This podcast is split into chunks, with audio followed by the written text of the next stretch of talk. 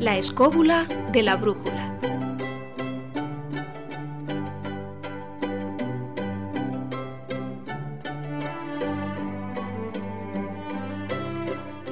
Buenas noches amigos escobuleros, bienvenidos una semana más al programa.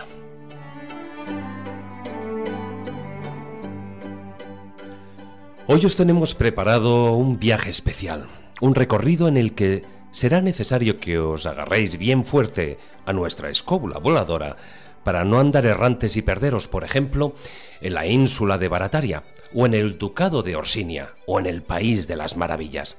Porque, ¿quién no ha soñado alguna vez con un país inexistente, con un país imaginario?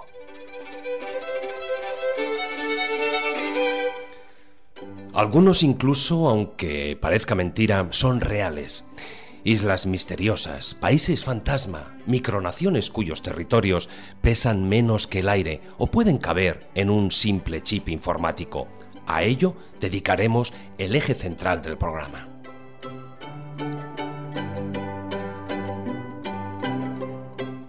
Os recordamos nuestra web, laescobula.com. En ella ya sabéis que no solo podréis escuchar la emisión del programa en directo, sino también descargaros programas anteriores y ver los contenidos extra que vamos añadiendo semanalmente sobre los diferentes temas que hablamos en cada programa. Además, también nos podéis encontrar en Facebook, en La Escóbula Oficial, y para los tuiteros, nuestro perfil, arroba la 13.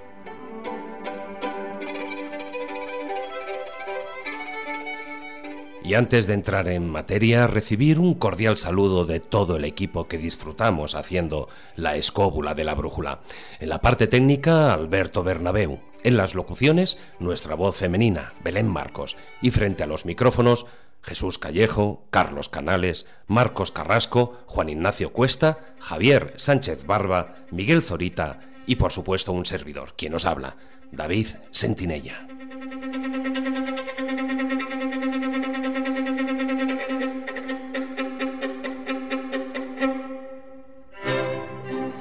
Ahora lo dicho, preparaos, porque encaminamos nuestra particular escóbula voladora a un espacio inexistente y a la vez real.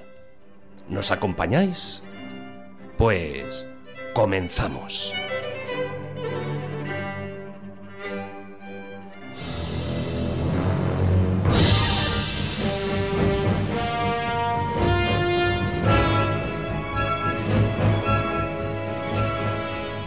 Búsqueda de países inexistentes y lugares geográficos desconocidos se ha visto alimentada por todo un mundo de prodigios y de seres fantásticos. Los mapas medievales recogían la existencia de islas desconocidas buscadas por exploradores, tierras míticas y fantásticas, escenarios donde se desarrollaban las hazañas y aventuras de dioses, semidioses y héroes.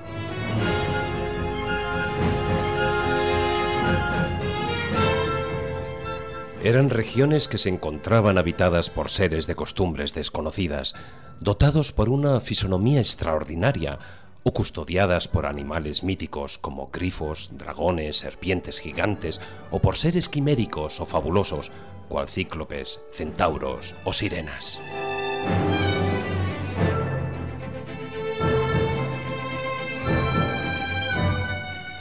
Los océanos y los mares se transformaron en el límite por excelencia entre el mundo conocido y el desconocido, entre lo real y lo fantástico.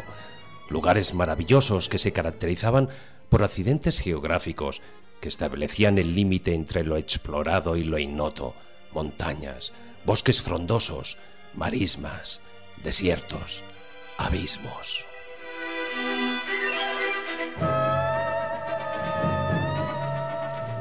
El reino del Prestejuan, la Atlántida, el continente del sur, pero no todos pertenecen a la mitología.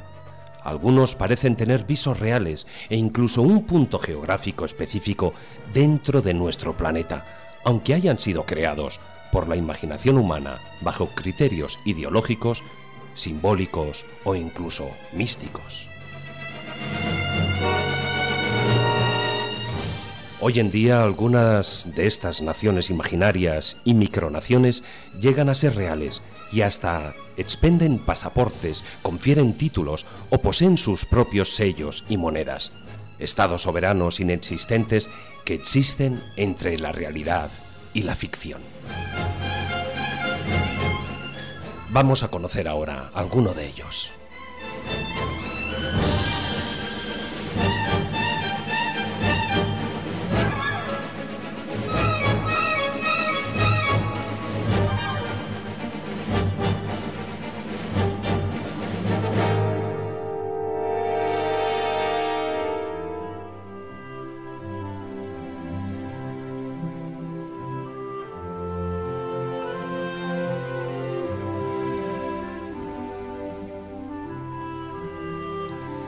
En la película Pasaporte para Pímlico, protagonizada por Stanley Holloway, se narra el descubrimiento de un tratado que provoca que la sección Pímlico, una pequeña comunidad en medio de Londres, declare su independencia y se convierta en una micronación. Una comedia en la que se plantea algo que sigue provocando comentarios chistosos, con la diferencia que ahora hay muchas micronaciones que tienen ínfulas de existencia, y da igual que sea en el mundo real o en el virtual.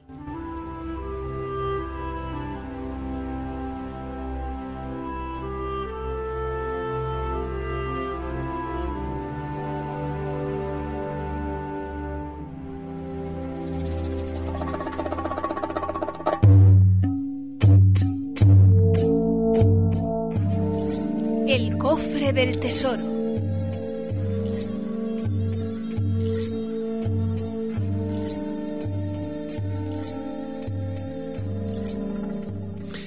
Y empezamos con esta sección, como viene siendo habitual, de la mano de Miguel Zorita, que ya lo tengo aquí a mi izquierda. Hola Miguel, buenas noches. Hola, ¿qué tal? Y hoy vamos a hablar de lo que sería esa... Eh, una parte de, de, la leyenda de, de esa historia de, de, la isla de San Borondón, o bueno, San Brandán, como otros eh, aparece en libros antiguos, ¿no?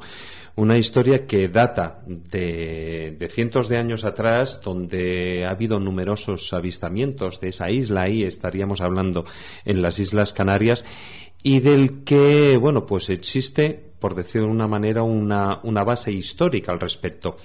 Pero hoy en ese cofre del tesoro nos vas a hablar de, digamos, de un daño colateral dentro de, de esa historia curiosa y, y, de esas leyendas de la isla de San Borondón.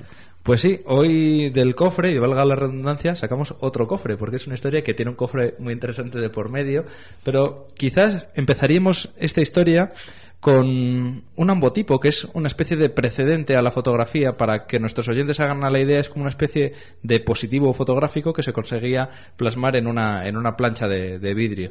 Entonces, esta historia parte, según la afirman en Internet sus autores, Tarek Ode y David Oliveira, en el año 1999, que es cuando a ellos les llega ellos eh, son expertos en fotografía y les llega este, esta plancha, digamos, para analizarla. Y bueno, ellos llegan a la conclusión, la datan aproximadamente en torno al año 1855 y 1870. Pues bien, esta plancha que según revelaban en esas imágenes eh, fue obtenida en el estudio de William Trump en Wellington, tenía un detalle interesante. Era un retrato de una persona que ellos, eh, estos dos, estas dos personas que hemos citado anteriormente, Tarek y David Oliveira, empiezan a investigar. Empiezan a investigar y descubren que es Edward Harvey.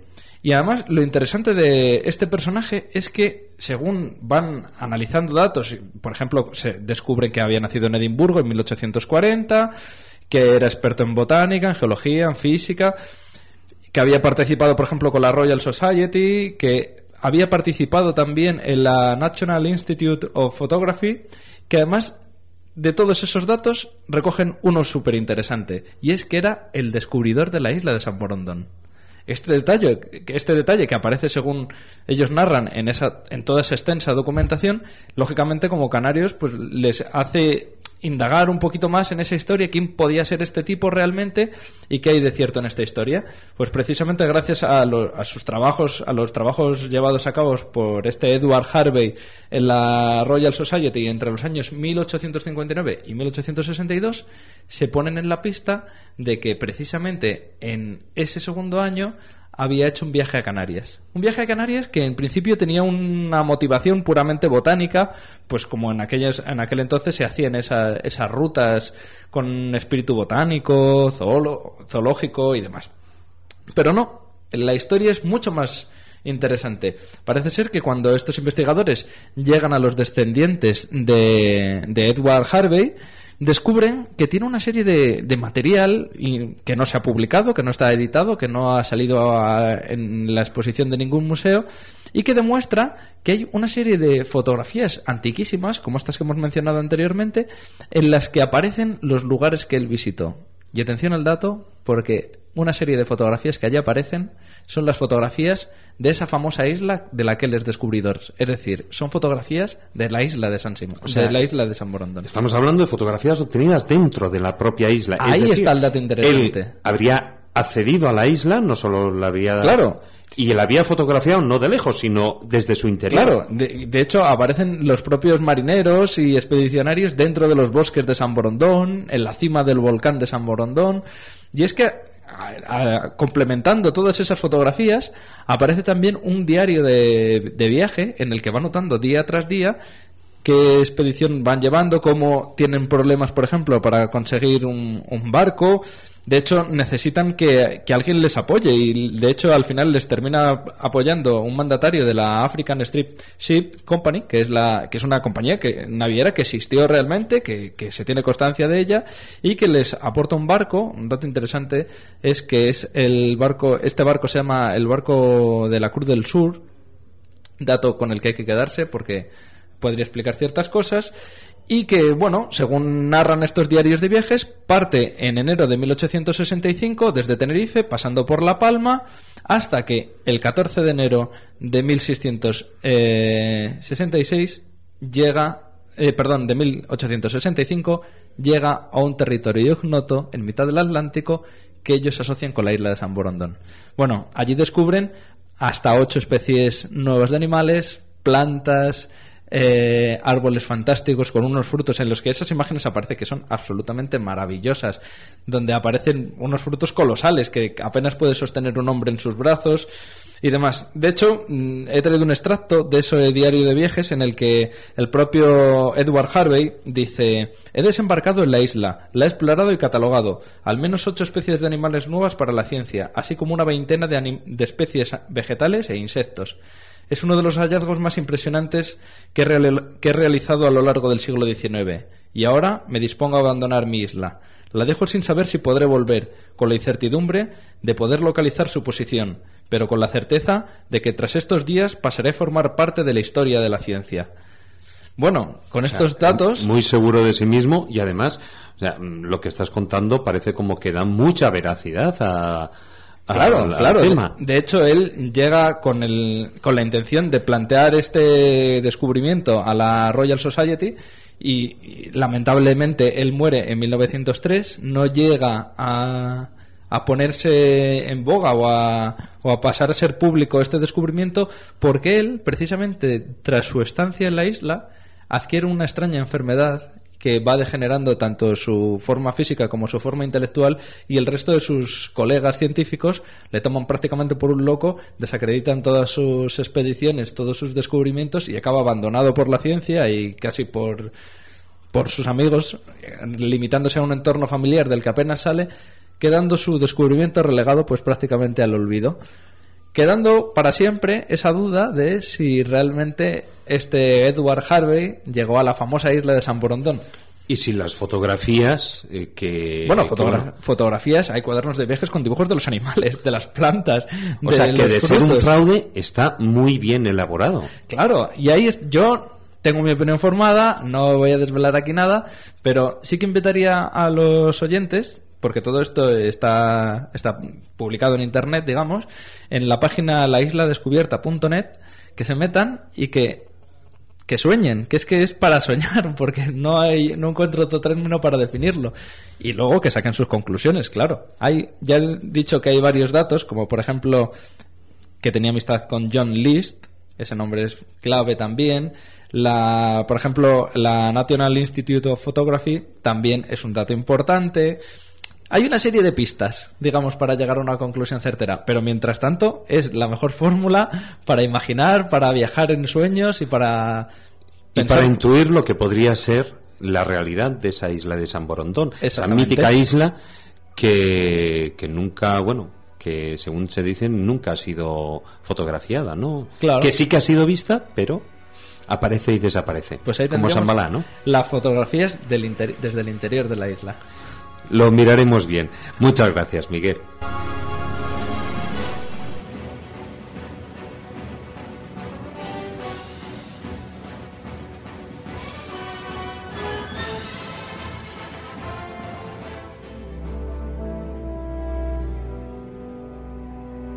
Algunos micropaíses, también llamados naciones fantasmas, tienen ubicación física e incluso algo de territorio, como Seborga, Minerva, Ladonia o Sealand.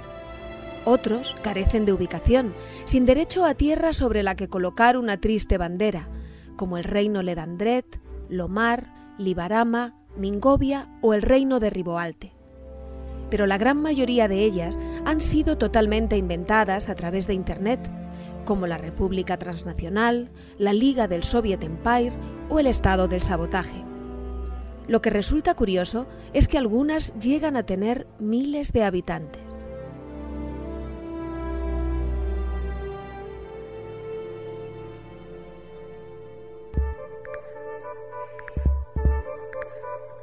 Los canales de la innovación.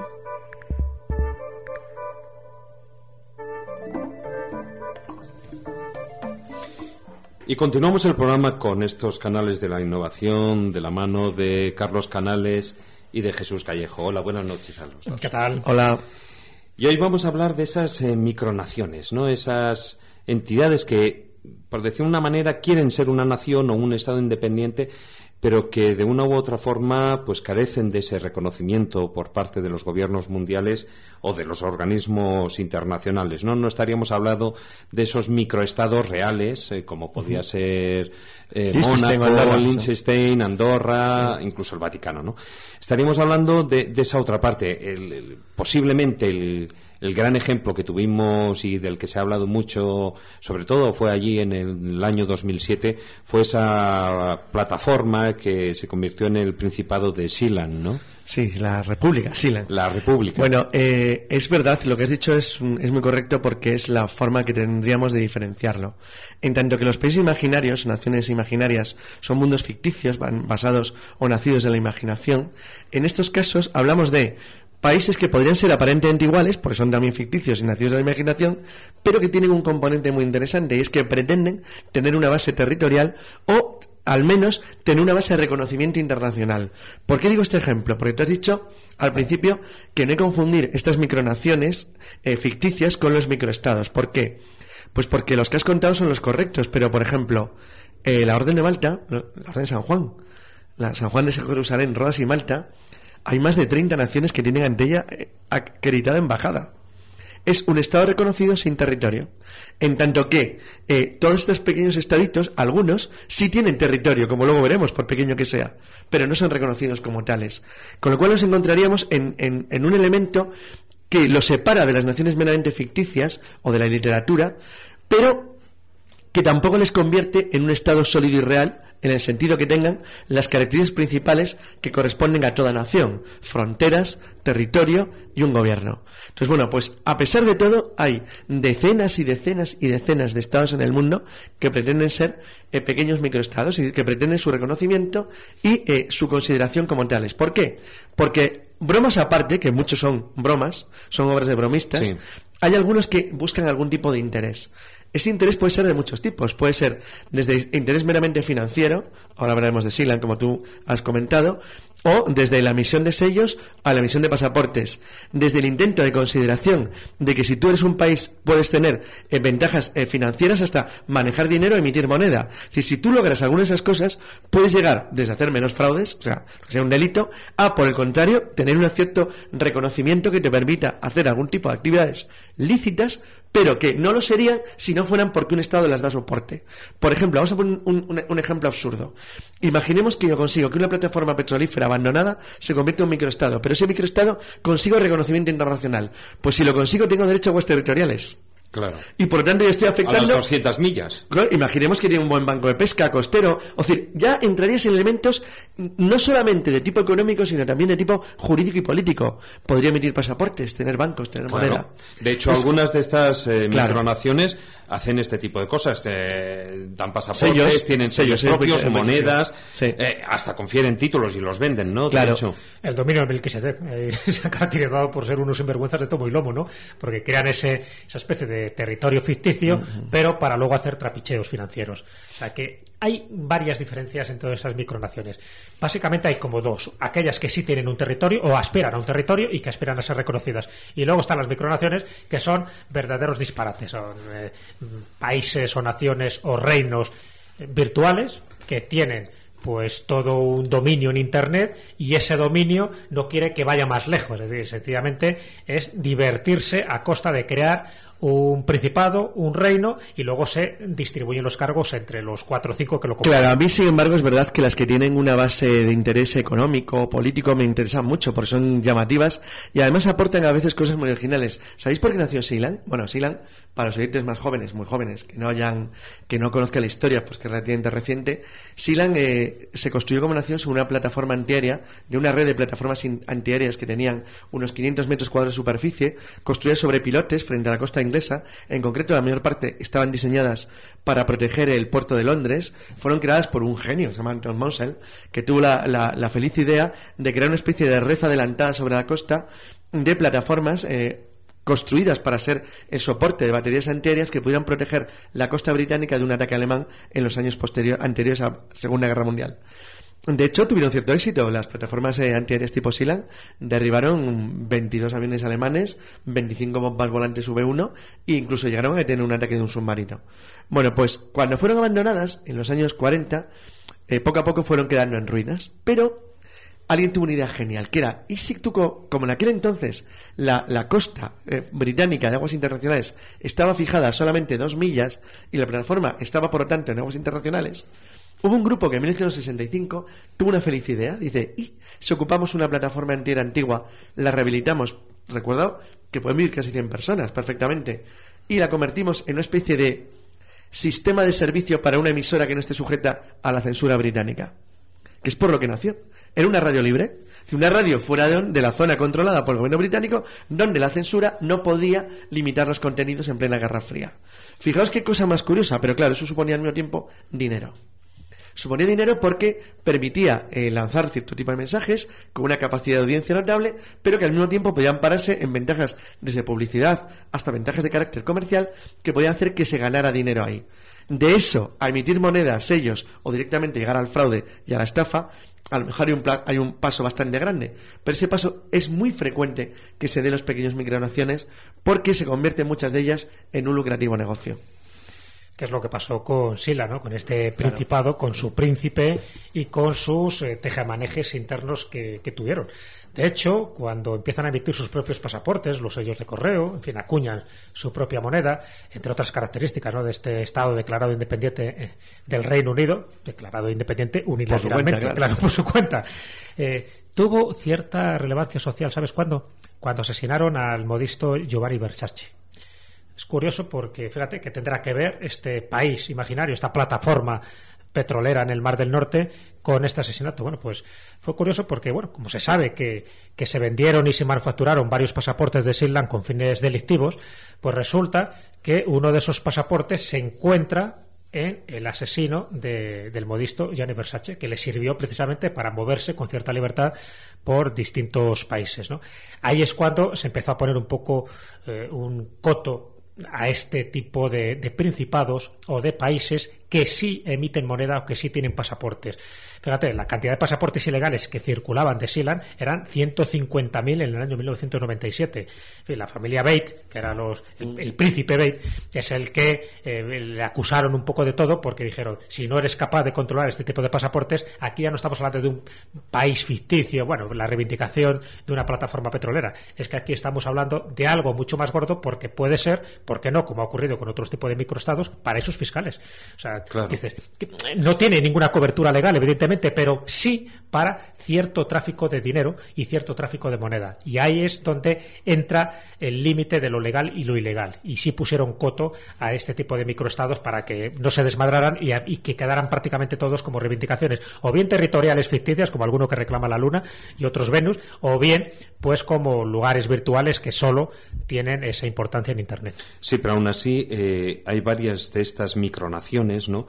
Eh, que a pesar de, carecer de ese reconocimiento oficial eh, tienen, sí que tienen una base legal, lo que les ha permitido tener esa, esa soberanía. Y todo eso debido a los fallos legales o, a ciertas anomalías históricas, ¿no? Claro, hay algunos casos muy divertidos. Sobre eso que citas, hay un caso en Gales, el estado de Langwards, que es una ciudad que, bueno, existe al menos documentada desde siglo XIII, desde 1276, que está en el norte de Gales, que se declaró eh, ciudad libre entonces su, príncipe, Llewellyn el último, pidió incluso el ingreso a las Naciones Unidas formalmente.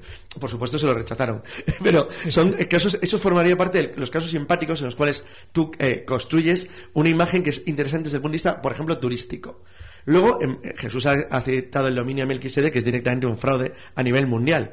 Pero hay otros que meramente lo que llaman es pues bueno, reconocido por la República Centroafricana. ¿eh? Sí, siempre sí, uno que reconozca. Incluso hay algunos que puedes lograr un, reconocimiento formal porque es útil para lo que sería eh, tu interés como Estado, en tanto que otros son tan frikis que meramente son algo simbólico. ¿no? Se estaba pensando en Marlborough, ¿no? que es una, pequeña nación australiana que creó un ganadero cuando le iban a desalojar por quiebra de su casa. Entonces, bueno, creó su rancho en Estado independiente. La policía llegó y le echó igual. Pero claro, pero durante unas horas. Sí, pero hay otros casos como el de Hood River o ¿no? Pues que, que sí que tienen esa, esa parte legal y que les y su territorio, además, porque claro, un territorio concreto. Bueno, sí, bueno, sí está en Nevada, pero le pasa más o menos lo mismo. Eh, ellos es muy gracioso porque se llaman República Dictatorial Bananera y están en el estado de Nevada. Con lo cual no engañan a nadie. No, efectivamente. la verdad es que no. Eso es como Zamunda, ¿no? en la película. Es una familia, en el caso de, de es una familia, sin más. el estado del sabotaje, por ejemplo. ¿Dónde está? Pero el estado del sabotaje. ¿Dónde Pues la respuesta es muy fácil. En el interior de unas botas de esquí. O sea, dijeron, puestos a buscar un territorio, el interior de las botas de esquí, y se quedaron tan Por eso yo creo que lo que tenemos que hacer es pues crear un Estado. Oye, pues, eh, pues oye, eh, estaría perfecto, yo que sé, a Escobulandia, ¿no? no estamos dándole vueltas, hemos empezado entre todos ¿En España existe alguno? Hay uno que está en una película norteamericana que, que es una especie de émulo de Andorra que, estaría teóricamente entre Francia y España, pero la verdad es que, es que España es un lugar bastante... Otra cosa es que haya algunos creados por españoles, pero no aquí necesariamente en el mundo, y formarían parte de los que eh, llamaríamos de la literatura, no de los microestados o micronaciones. No, realmente no. Entonces, como realmente no lo hay, pues bueno, creo, creo que vamos, eh, eh, nosotros vamos a declarar Escobulandia. Pensamos también es Escolsilvania, algo parecido. Silvania, porque hay un bosque, pero bueno, hemos pensado que Escobulandia Hombre, lo primero que necesitaríamos sería tener esa, esa parte física, ¿no? Tenemos todo, hemos calculado, viéndolo con tranquilidad, que, que tenemos un territorio que ahora vamos a describir ¿Realmente tenemos todas las características para ser una nación? Yo creo que sí, ¿no? Ya que estamos hablando de estos reinos, principados, dominios, repúblicas imaginarias que tienen sus reyes, sus cónsules, sus embajadores, sus sellos, sus monedas, sus banderas, sus pasaportes. ¿Por qué no? Y verdad, lo que tú decías, en España hay algo de esto. Bueno, tenemos a un escritor, Javier Marías, que tiene un reino de redonda en el Caribe. Pero, además que viene heredado de, de, una larga tradición. Pero en España como tal no hay ningún, en ningún reino de estos yo creo que más que reino podemos crear la República Imperial de Escubulandia, donde se reúne todas las características que debe reunir una república de estos, o sea, que tenga su territorio, que tenga su idioma, que tenga sus deportes, su plato nacional. Y de forma improvisada... El plato nacional es todo, fundamental. tenemos un plato nacional. El plato típico de la República Imperial de Escubulandia va a ser la olla podrida. Yo creo que... que es lo básico. lo básico. Luego ya lo que, enter, lo que Porque, en este podrido mejora. pero realmente tenemos una base interesante. Bueno, para el que quiera cotillar, porque no vamos a dar pistas todavía muy precisas, Hay que tener en cuenta que la República Imperial de Escobulandia se encuentra entre unos marcos geográficos muy claros que pueden ser rastreados. Por ejemplo, la Pedrería del Orco y la Sierra Llana. Esto existe de verdad. O sea, Sí, sí. ahora mismo mm, la mitad de los oyentes están con el Google Apuntando Maps. Pedrería del Orco. Y por el sitio de Almanzor, que también está cerca. En fin, un poco en la zona de la garganta del Tormes. Y ahí hay una zona de bosques que es territorio nuestro, donde acabamos de construir ya la primera caseta fronteriza. Una casamata que marca los límites con el Reino de España, del que nos hemos declarado independientes y del que estamos constituyendo ahora mismo toda la estructura de gobierno. Vamos, que nos hemos adelantado a Artur Mas. Bueno, pero Artur Mas tiene un proyecto. Nosotros somos una realidad factible, Claro, ya, ya. un hecho Hay real. relaciones diplomáticas con el Con Estado tres de- países. de, Worcester, de Transgusania y de Estados Unidos. Ya con esto Con ese, el resto de los demás Sí, sí, con, con el último ya. Sí, sí, sí, no, primero Transgusania, fue el primer país que nos ofreció su amistad y colaboración. Sí, el principal de Bernstein, cuyo- gracias cuyo a que es Juan Ignacio Cuesta. Claro, y el que el principal Bernstein, o como se diga, Sí. eh, uno de los eh, de los participantes en las tertulias y en este programa tiene, tiene nacionalidad. Entonces hemos, hemos De aprovechado naciones. bien. De naciones. Miguel Y, luego, cuando hemos conseguido que Estados Unidos nos preste su apoyo internacional, pues ¿para qué queremos el resto? Ya nos da igual. El idioma está claro, el escubuláneo. El escubulano, que es todas las palabras tienen que terminar en un abrupto, breve, seco y rotundo. Y viril. Eh. Carlos. no, no, esa tos sería. Algo así. Pero es un- una terminación que le da característica que le separa. El escobulano desciende, es una lengua indoeuropea, desciende del latín, se parece sospechosamente al español, pero tiene ese matiz que lo hace diferente. sí, sí, con esa, esa terminación. ¿ves? Es como eh, la escóbula de la brújula. ya. Algo así. Hombre, lo que sí que tendríamos que tener, aparte de eso, también serían nuestros deportes nacionales. Claro, los tiene. Eh, Bueno, la indumentaria ¿Tiene? básica, fíjate que abierto es solo es la boina. La boina es la que determina la característica nacional. Pero eso solo para romper piedras te pones la boina. Pero la, la doma de la doma de escoba, la cucaña escobulana, está claro, y el lanzamiento de brújulas. A ver, eso sí. Sí, sí, sí, eso Ese es fundamental. Sí, sí. Bueno, la fiesta nacional yo creo que está claro, ¿no? Santa Ferbuta. Claro. Que ese fue el día de más eh, de nuestro segundo programa. Y ni que decir hace falta que tenemos himno y bandera. Entonces tenemos todo lo que hace falta para ir a un estado. Y por Bueno, no- moneda. nos falta una cosa. No, tenemos moneda, ¿eh? Porque el euro no nos convence. No, no, no, pero eh, ahora que tú has dicho tenemos himno, eh, yo he escuchado la música, pero nos falta la letra. Ah, nos claro, falta sí, el texto. Con lo cual, que eh, que los queridos eh, escobuleros que estáis escuchando el programa, ya nos podéis ir mandando letras para. Tenemos moneda, ¿eh? para Porque el euro está fatal. Sí, sí, Entonces hemos tenido que esto hay que quitarlo. El vellón de bellota. El bello- ah, bueno, Sí, sí, que equivale a tres alfarcios, que es como un euro. Más o menos. Más o menos. la, la verdad es que al cambio no, no Alfarcio, quedamos mira. mal parados. Ahora pronunciado alfarcio como se dice en escubulano. Alfarcio, eh. Por eso el plato típico no es olla podrida, es olla podrida. Podría- Que es cuando te ha hecho efecto la digestión de la olla podrida. Hablas escobulano de una forma natural. También la vida en el bosque es un lugar rudo, donde hace frío, donde hay lobos. Pues claro, es un lugar decente. Claro, nos ha dicho que parece que es contradictorio República Imperial de Escobulandia. Pero ya haremos que coincida. De, alguna manera No como pero si forzar la historia es una de las bases que hace cualquier nación. Así que se esfuerza un poco. O sea, pues es Bueno, que, que- Eso hay que irlo madurando, eh, que los oyentes nos envíen esa, ese texto para, para el Aquí himno te nacional. regalo el primer pasaporte de la República Imperial de Escobulandia. Toma. Que lo disfrutes. O sea, que le tengo que poner la foto. Ay, mira. Oye, chulo, ¿eh? El Ah, que mola, ¿eh? Chulo. Pues muchas gracias, bueno, lo importante, eh, está aceptado por Transgusania, Bisbestren y Estados Unidos. con Bueno, lo cual, lo de Estados igual. Unidos estamos en vías, ¿no? No, no, está casi seguro ya. le falta ya. el sello, pero bueno. Tampoco Vamos a ser tiquismiquis. Pobre tontería. ¿Sabes tú? Bueno, muchas gracias a ambos y continuamos con el programa. Ya.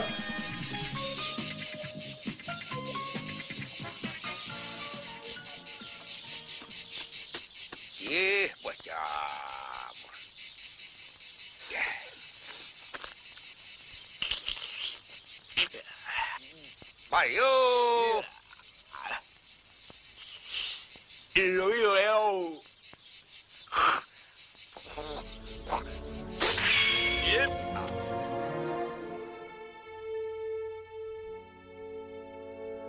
En marzo de 2002, el periódico argentino Clarín colocó esta extraña noticia. Más de 3.000 pakistaníes quieren ser ciudadanos del nórdico país de Ladonia, según anunció el presidente de Pakistán, Pervez Musharraf. El problema es que Ladonia no existe. Ladonia es un pequeño terreno cuadrado de apenas un kilómetro por lado situado al sur de Suecia. Como nación, solo existe en Internet y en la mente de su creador, el artista Lars Vilks.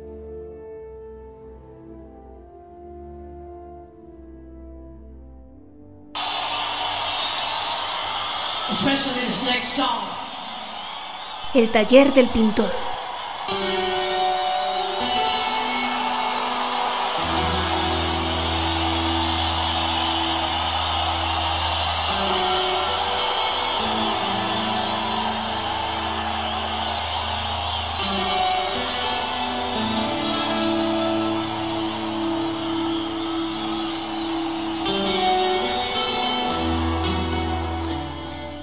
Hoy vamos a tener un taller del pintor, como estáis escuchando, un poquitín diferente.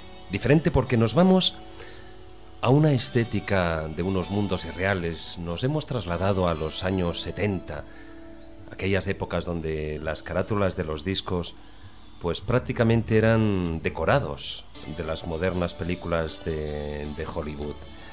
Hola, muy buenas noches, Maese Cuesta. Muy buenas noches. Muy buenas noches, Marcos. Hola, David, ¿qué tal? ¿Qué estamos escuchando? Bueno, pues escuchémoslos un, un momentito. Es uno de los grandes hitos de la historia de la música rock progresiva y del rock sinfónico. Es nada más y nada menos que una actuación en directo de Yes.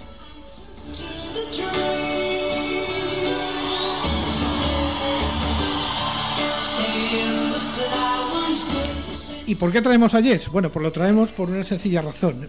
Y es que eh, las portadas de los disco- aquellos discos maravillosos de vinilo que se hicieron en aquella época estaban decoradas por un artista que si hay alguien en el mundo que se haya inventado mundos ficticios, este ha sido sin duda Roger Dean. Un señor nacido en Kent, en Inglaterra, en el año 1944, y que empezó su trayectoria eh, haciendo ilustraciones eh, para muchos grupos, como por ejemplo el grupo Guns, pero indudablemente se le conoce fundamentalmente por la labor que hizo en toda la parafernalia, logotipos, escenografías, en fin, todo tipo de mundos imaginarios que ilustraban las canciones de este grupo de Yes. Pero él tuvo un comienzo, un comienzo que pasa por un elefante, un elefante rojo que vuela. En un disco del grupo Osibisa, conocido como Boyaya, ¿eh? es donde aparece eh, la primera figura que le haría famoso en el mundo. Un alucinante elefantito rojo, producto, diría uno, de un viaje del LSD o de cualquier otro tipo de droga alucinógena de la época, aunque evidentemente él no hubiera podido nunca pintar bajo los efectos de ningún enteógeno. Pero ese elefantito rojo dio entrada a este disco.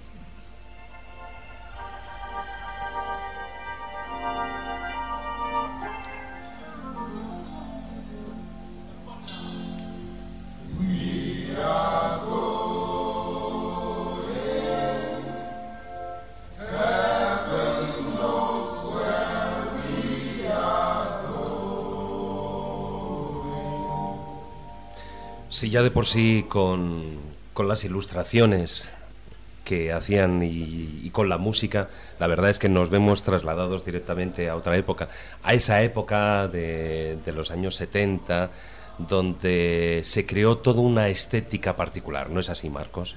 Pues así es, eh, David e Ignacio. Yo la primera vez que, veo un dibujo de Roger Dean, una portada de Roger Dean, fue una ocasión que ya le he relatado a Ignacio, y fue la, en la famosa discoteca MM de Madrid, donde tantos y tantos grupos de los 70, los Barney, eh, en fin, eh, Ñu, Barón Rojo, eh, bueno, pues estábamos en la dictadura, aquello una tarde se llena de, de, policías, es decir, de grises, como se llamaban aquel entonces, pidiendo, repartiendo leña, pidiendo DNIs a todo el mundo, yo salgo escapado de allí y de repente pues me refugio en una de las casas de discos que había al lado de la discoteca MM, que era donde todos, bueno, era un sitio de referencia donde estábamos todo el mundo y nos eh, innovábamos y nos enterábamos de todas las novedades. Y buscando por allí, haciendo un poquito eh, olvidarme de todo este mal rollito que llevábamos todo el mundo, me, me quedo alucinado viendo la primera portada de, de Yes, eh, dibujada por Roger Dean, que es la del LP Frágil, que es un mundo con una serie de, de naves, de, de pájaros extraños, de mundos fantásticos. Y digo, madre mía, pues lo mismo que pensábamos todos, pero ¿qué se ha tomado este tío para dibujar esto, no?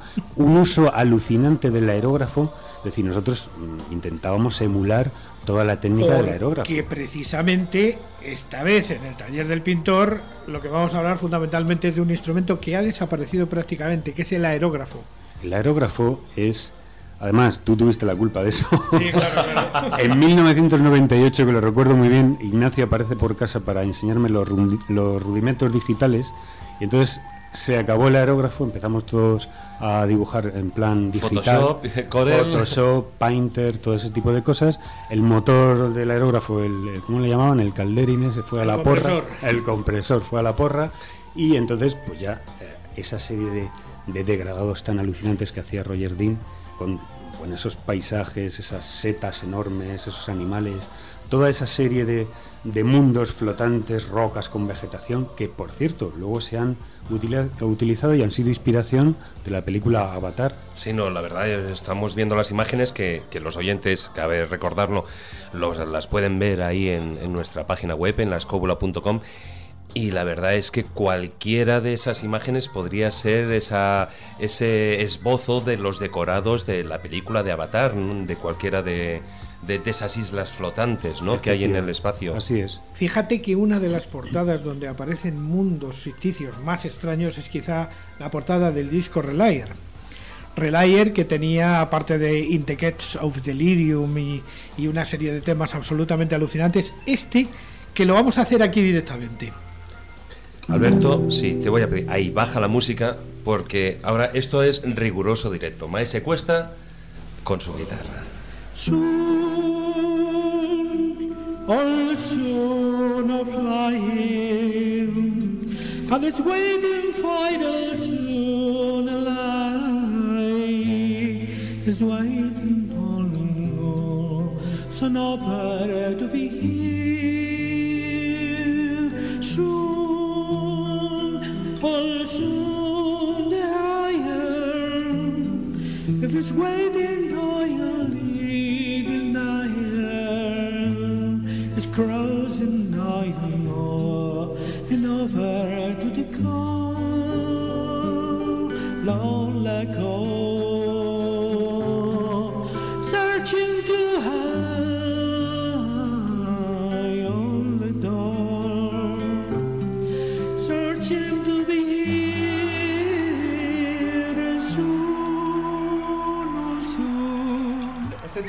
Bueno, esto, esto parece un, un- un directo de Radio 3, Radio Nacional de España.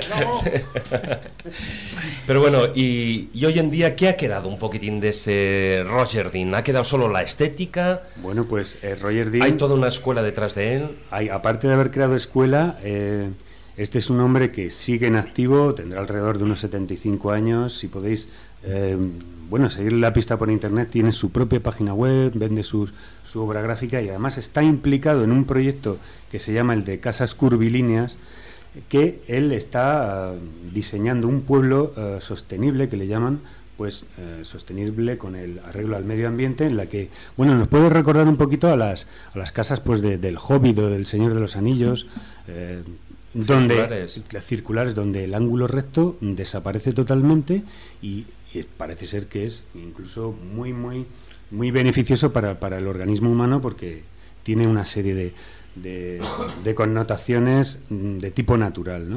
Sí, además formas de construir con Adobe, por ejemplo, que la ha, ha apostado mucho por la recuperación de las técnicas de la casa de Adobe, luego blanqueadas, muy, muy bien blanqueadas.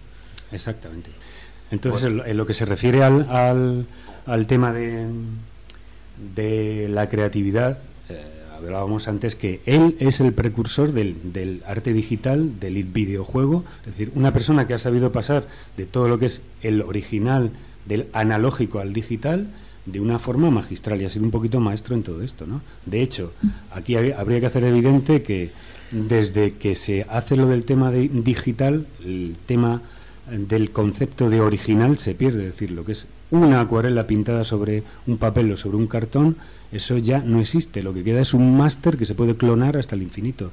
Y esto pues mm, Roger Dean ha sido un verdadero maestro para... para, para este Además, eh, dices que, que ha sido de él. Eh, otra de las actividades que tuvo importante fue recoger los restos de Yes y de otros grupos importantes para crear que, que crearon el grupo Asia y entonces hizo todas las portadas de Asia con esa pirámide con el ojito así muy masónica los pajaritos y las selvas Creó una serie de símbolos, porque antes estamos hablando del, Sí. del elefante, también ahora estamos hablando de, de las pirámides, es, eh, que es famosa, o, o esa, o esa cara, ¿no? Pues... eh, No, no, la cara, la cara es distinta, verás. Y la he traído aquí por lo siguiente, porque Asia se nutrió de algunos miembros que habían formado parte de Yes, en concreto Steve Howe, pero también trajo otros músicos que no habían estado en Yes, como por ejemplo el batería Carlitos Palmer, el teclista y fundamentalmente eh, John Betton, que es eh, que era el bajo de King Crimson. Y aquí vamos a la portada del famoso disco de King Crimson, de uno de los mejores long plays que se han hecho durante toda la historia, uno de los más innovadores, que fue La Corte del Rey Crimson, donde nos aparece una cara inmensa, que por cierto tú tuviste la ocasión de Yo pintarla tuve la alguna vez. oportunidad ¿no? de, de pintar esa cara en 6 metros por 3 de altura en un cristal de una eh, pub, discoteca, galería y duró allí dos meses. Le pegaron una patada, la rompieron en mil, en mil pedazos y, y fíjate, una corte un del Rey disgustazo total. Crimson, una corte del Rey Crimson con la que nos vamos a despedir. ¿Os parece? Venga, vamos con ese viaje psicodélico final.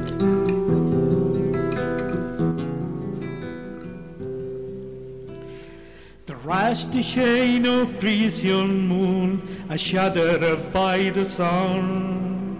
A walk commanded by the sun, the torn must be gone.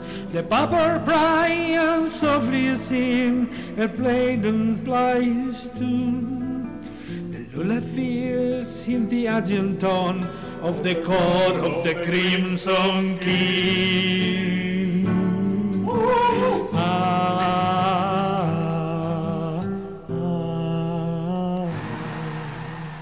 Bueno, chicos, aquí ya hasta en el estudio estoy viendo mecheros encendidos. O sea que muchas gracias por este, por este viaje especial y continuamos con el programa.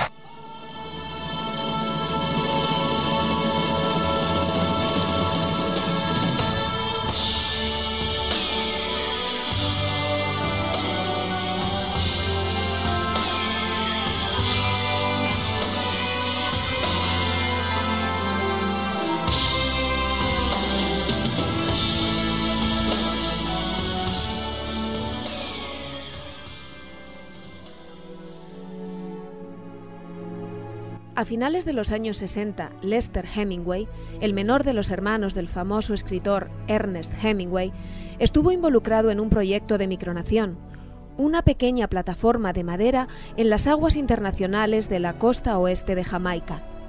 Llamó Nueva Atlántida, como el título de la obra de Francis Bacon, a este territorio, consistente en una pequeña barcaza. Hemingway fue ciudadano honorario y presidente, pero la estructura fue dañada por las tormentas y acabó siendo objeto de pillaje por pescadores mexicanos.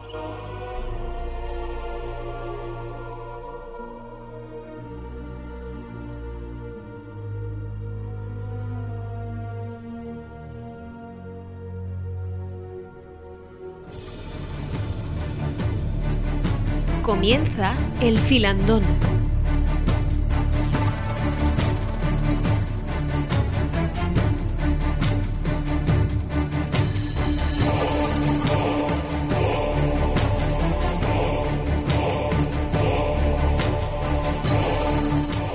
Y continuamos el programa de hoy con nuestra sección estrella, el filandón.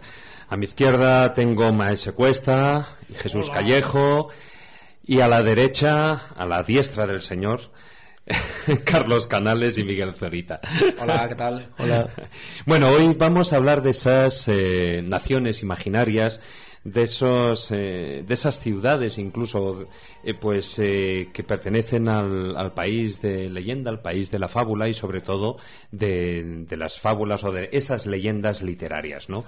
Ahí incluso podríamos hacer una, una distinción entre los criterios, ¿no? Por una parte podríamos tener las que tienen unos criterios ideológicos, las que son más eh, pertenecen dentro del campo de las aventuras o incluso las que tienen un contenido simbólico, esotérico y hasta místico, ¿no? ¿No es así, Jesús? Sí, la verdad que se pueden hacer bastantes diferencias, porque cuando hablamos de países imaginarios, claro, el oyente podrá decir, ¿imaginarios qué? Que se lo ha imaginado alguien, que forma parte de la leyenda, que forma parte de las tradiciones, que son tan ricas, sobre todo en España, o que forma parte de la imaginación de algún escritor, o bien decimonónico, o bien de estos autores de ciencia ficción. Bueno, pues de todo hay en el reino del Señor porque vamos a intentar, hombre, vamos a circunscribir la cosa, no de las micronaciones, que de eso ya lo hemos dedicado una de las secciones de este programa, pero sí de esas, eh, de esas tierras, a veces países, que son fruto de la imaginación de algún que otro autor más o menos conocido, ¿no?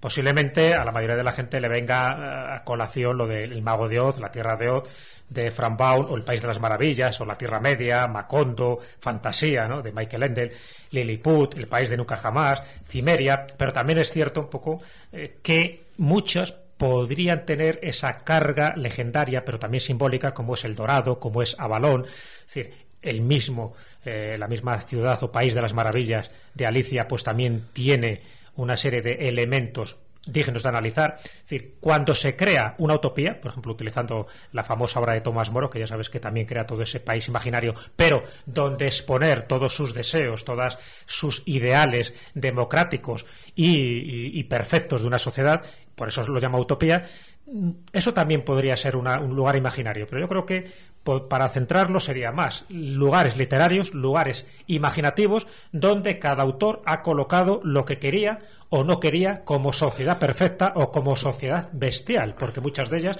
están pobladas por monstruos, por demonios, por seres del inframundo, pero que también forma parte de ese imaginario popular o de ese inconsciente colectivo.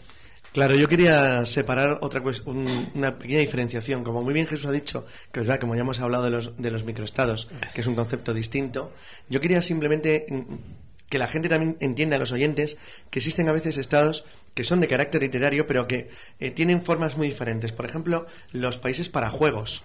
O sea, única y exclusivamente diseñados para un juego. Por ejemplo, los que forman parte del RISC, por ejemplo. O eh, los países técnicos, que son países que se inventan para una determinada eh, captación de opinión o para un fin de carácter concreto. Por ejemplo, Lubania, que fue un país que el que se hizo una encuesta hace unos años para ver el grado de aceptación que tenía la población de la Unión Europea con respecto a la aceptación de un país nuevo. Y a la gente le preguntaban, ¿usted aceptaría Lubania? Entonces decían, sí, no, con toda la naturalidad, sin ningún problema. Bueno, hay un caso conocidísimo que fue el de Hungría, que para ver el, impacto del problema de la inmigración se les preguntó a los húngaros si aceptaban a las, a las gentes de Piresia, que era un país que no existe. Entonces, bueno, había, ahí se veía cuál es el grado de aceptación o no en la sociedad húngara de un, pueblo extranjero desconocido como los piresios.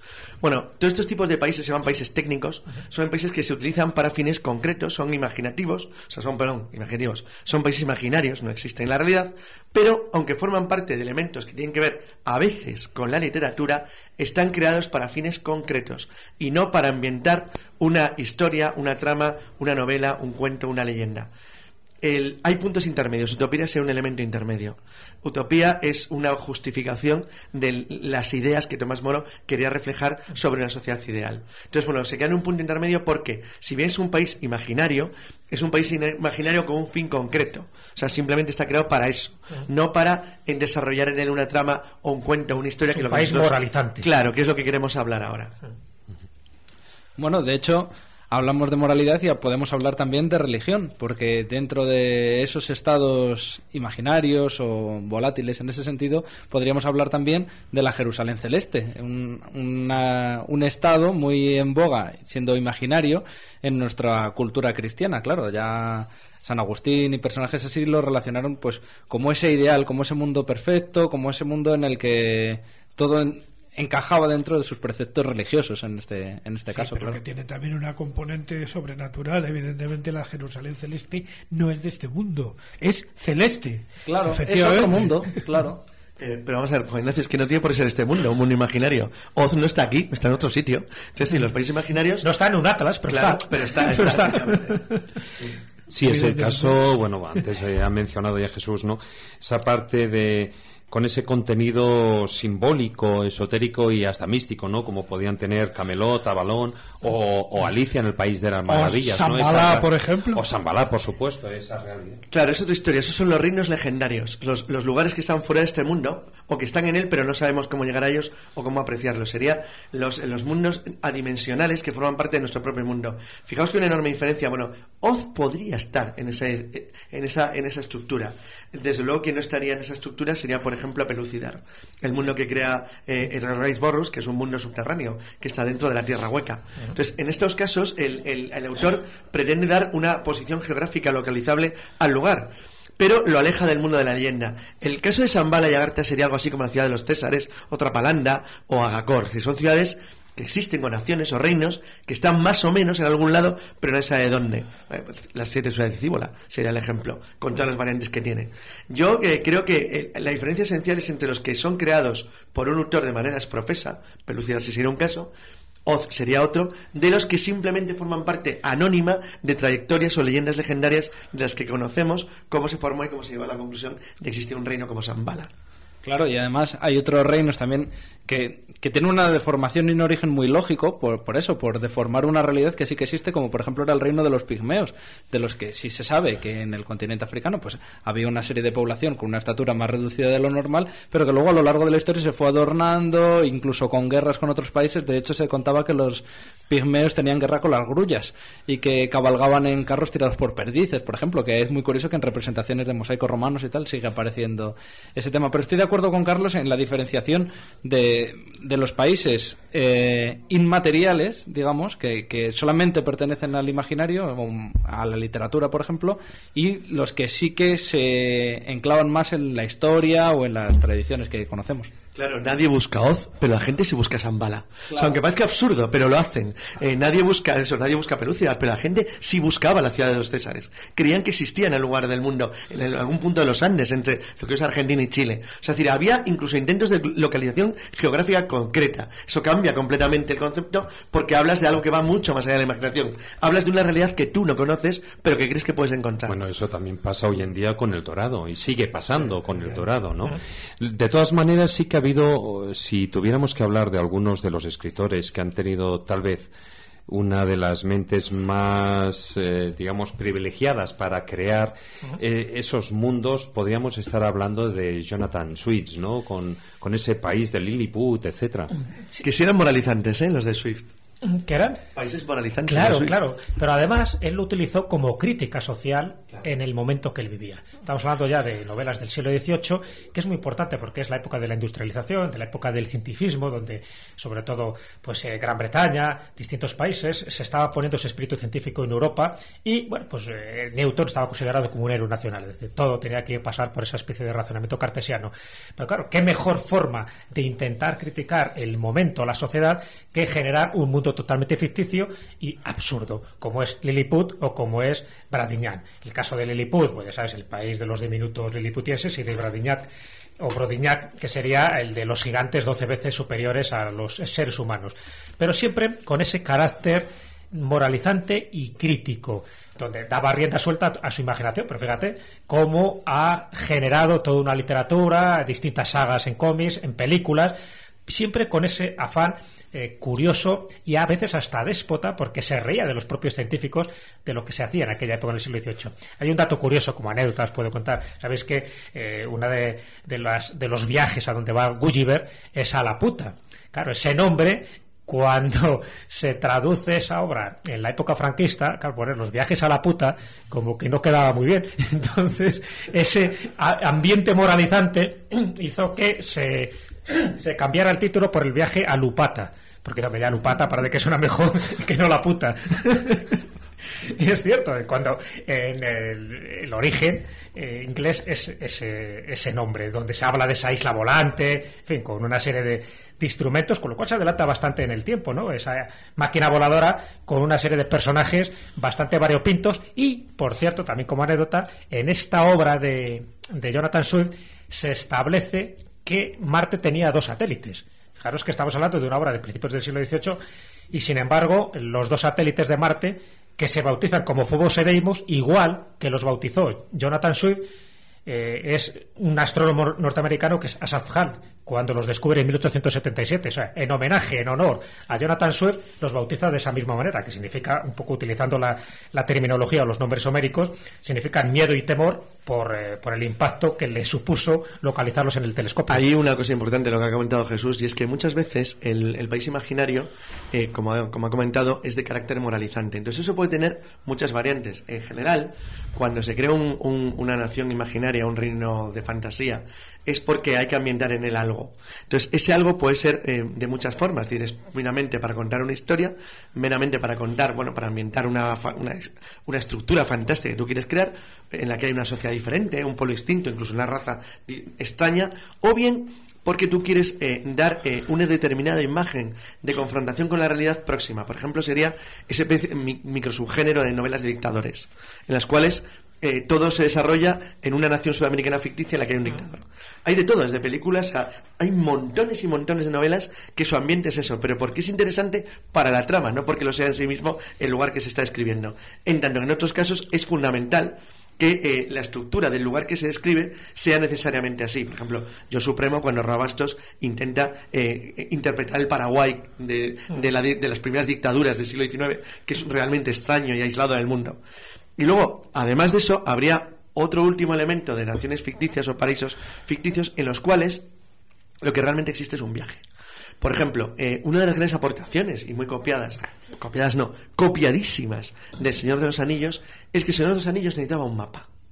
Entonces, ese mapa es un mapa absurdo donde aparece de repente la tierra no sé cuánto, en lugar de tal, las montañas, del no sé qué. Entonces, no tiene una entidad geográfica completa. De hecho, muchas veces hay que interpretarlo por seguidores de las, de las tramas o de las, de las novelas que lo acaban reconstruyendo, o que se basan en indicios que el propio autor va dando, muchas veces sin tener muy claro cómo lo hacía, pero que han generado en sí mismo una variante en su género que son los mapas de reinos que no existen, que se basan en novelas que tienen países que no existen o, re- o lugares que no han existido nunca. Y a partir de ahí toda, toda una estructura literaria gigantesca.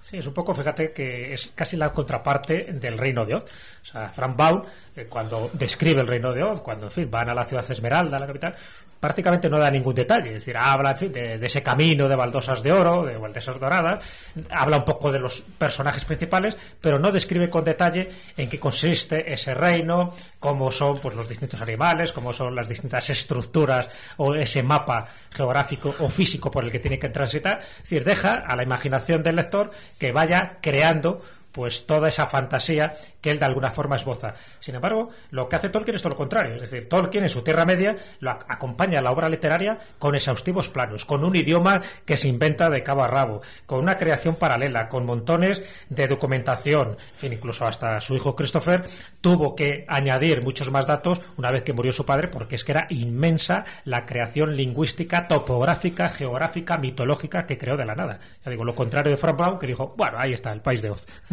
Bueno, muy semejante a, lo que sucede eh, efectivamente con eh, eh, Tolkien y el Señor de los Anillos es eh, esos viajes al mundo onírico de Randall Carter que se inventó Howard Phillips Lovecraft, donde ya directamente, ya con el título nos lleva claro al mundo de los sueños. Entonces son países ficticios que están en el mundo de los sueños, que son tierras inmensas, inmensas. El país de Alicia, Eh, el país de las Claro, claro. él inventa toda una historia, además llena de ciudades míticas y extraordinarias que no existen de ninguna manera, pero que luego él de alguna manera nos deja siempre el regustillo de que ha querido hablar de alguna que él conoce y que sí existe, pero que él la idealiza en los sueños. Es el caso concreto de Iret, la ciudad de los pilares, la, eh, que él identifica de alguna manera con Boston. ¿Mm? Eh, otras ciudades, por ejemplo, extrañas como por ejemplo la ciudad de Riley, donde vive el monstruo de Toulouse. ¿Qué te ha pasado en la boca? Que es que es dificilísimo de Se pronunciar. le porque desencajado hasta R. L, Y, E, es que es dificilísimo de pronunciar. Ha hecho un escubuliano o algo así. Sí, sí, sí. Ah, ah, ah, Pero vamos, a mí, de todas las que, que creó Howard Phillips Lovecraft, hay una que verdaderamente fe- me fascina, ¿eh? Que es la famosa ciudad de la ciudad de Kadat, que está en la inmensidad celada de no se sabe dónde, donde habita un En las montañas de la locura. libro. No, pero es que en la montaña de la locura la sitúa en un sitio y en las aberturas de Randall Carter la sitúa en otro completamente distinto. Eh, En ambos casos es una ciudad absolutamente ciclópea, construida de una manera que, asombra a un hombre, porque claro, parece construida por gigantes, no ya del tamaño de siete veces y media, le parecía sino a 50 veces, sea, y donde, claro, hay un bestiario riquísimo del pájaro Shantak, eh, los, eh, los goles, los dules, pues una serie de personajes, pero siempre al final te deja claro que es una ciudad que él ha idealizado de otra que él conoce. O sea, por ejemplo, de la famosa Arkham, eh, no deja de ser una de ciudad de Nueva Inglaterra, Salem, todas estas ciudades mezclando lo onírico con lo real, ¿no? Hay una gran discusión sobre eso en el mundo y es si el ser humano es capaz de crear lugares o entornos que no conozca de manera absoluta. Parece que no. O sea, estamos bastante limitados a lo que nuestra propia mente conoce y es capaz de desarrollar. No Hombre. somos capaces de crear lo imposible, no se puede. Yo creo que más que, que crear lo imposible sería que luego nosotros fuéramos capaces de, de entenderlo y de ubicarlo y de, y de visualizarlo hasta cierto punto. E iba tomando nota de todas las cosas que vais diciendo y es que me lo habéis puesto a huevo. Uy, lo que ha dicho. Porque, claro, Eso hablaba- no es escobuliano. Hab- Hablábamos de esas ciudades o esos mundos que nos invitan a reflexionar sobre pues ciertos temas de la moralidad y, y también acompañados de todos esos detalles de los que hablaba Jesús en torno a Tolkien, por ejemplo, pero también con los sueños de los que hablaba Juan Ignacio.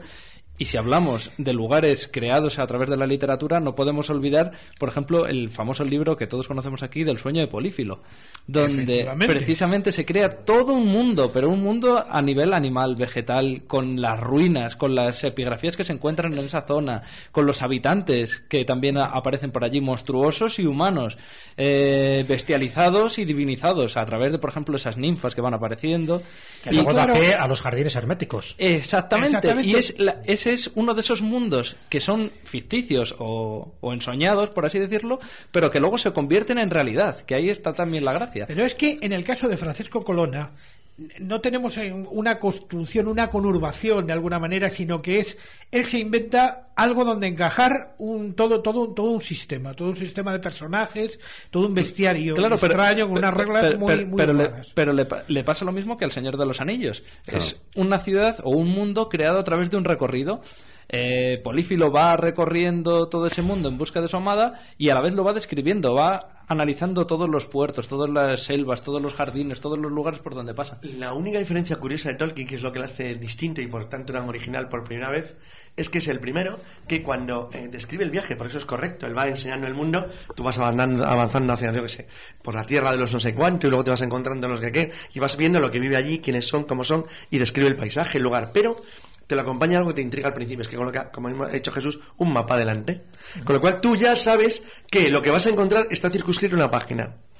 Es el mundo de la página, porque el resto como máximo son descripciones de algo que tú sabes que puede describirte que existe, pero que no le interesa en principio demasiado. O sea, lo que le interesa en principio es que tú sepas que tu mundo se va a desarrollar en torno a un plano, que es una de las grandes copias, de por primera que lo han copiado, los a- autores de mundos imaginarios, estos de fantasía guerrera y heroica, que han eh, ha habido en el mundo en, lo- en el siglo XX principalmente. Y además Tolkien añade, además de la geografía, la historia, que también es fundamental a, fundamental a la hora de crear un mundo. No puedes crear un mundo si ese Sin un mundo... pasado. y, Claro. y crea una saga, una saga que parte del Silmarillion, luego continúa con el Hobbit y o Sí, sea, bueno, llega sí. hasta, hasta hasta el infinito, porque si lo hubieran dejado, vamos, eh, hubiera creado o sea, un mundo Es un- paralelo, vamos. Es un poco lo que hace también Lewis, que era amigo de Tolkien con Narnia, con las crónicas de Narnia. Exactamente. Es decir, crea también todo un mundo, más bien una saga con personajes, bueno, allá los animales hasta hablan, o sea que hay también tiene esa característica donde mezcla un poco lo infantil pero con lo adulto. Decir, la, la habilidad que tenían estos dos personajes, tanto Lewis como Tolkien, además como eruditos y expertos que eran en la materia de lo que trataban, es que conocían muy bien no solo la historia sino la mitología. Entonces lo que intentaron era acercarse a un público que a lo mejor de otra forma nunca lo hubieran leído. De hecho, a Tolkien le costó el premio Nobel de Literatura el haber hecho este tipo de literatura que algunos académicos suecos consideraban que eran demasiado infantil. Pero si os fijáis ahí, yo creo, diría un hilo conductor. Bueno, luego también tenemos los libros de Terramar, a- al hilo de, de- del Señor de los Anillos, donde también habían los mapas. Pero yo creo que hay un hilo conductor dentro de todas estas, eh, de estas nuevas creaciones, y es la magia. La magia que aparece, eh, ya no solo eh, la magia natural, sino magos, hadas, eh, todos eh, personajes David, de... es que todo el grupo que estás citando, Terramar, de las crónicas de Dragonlance, son tolkienianas en cierto modo. Es decir, tienen esa, esa estructura que es, es basarse en una mitología. O sea, tú sabéis que Tolkien era un obsesionado con la mitología eh, germánica suya. O sea, está obsesionado con el origen de, de las leyendas y las tradiciones de su propio pueblo. Entonces, realmente, fíjate que Tolkien eh, vivió en Sudáfrica, pero vivió en un entorno eh, anglo-holandés, o sea, que era el que había en la Sudáfrica entonces, y que en el fondo tenía las mismas tradiciones de origen. Entonces, eso a él le obsesionaba. Y ese sería todo un grupo. Pero el, el mundo de, lo- de los reinos fantásticos es muchísimo más amplio, porque caben en cualquier cosa realmente. O sea, es decir, el- el- es verdad que este entorno anglosajón, por decirlo de una manera, ha tenido una enorme fuerza, pero porque se ha impuesto en el mundo por la base de la fuerza de su cultura. Pero hay otros Y enormes. con la ayuda de. Walt Disney, en parte. Sí, porque, también. claro, evidentemente. Además es que el aliciente mágico es lo que, o, o por lo menos diferente a lo que es esta sociedad, es lo que el lector, en este caso de la literatura, espera.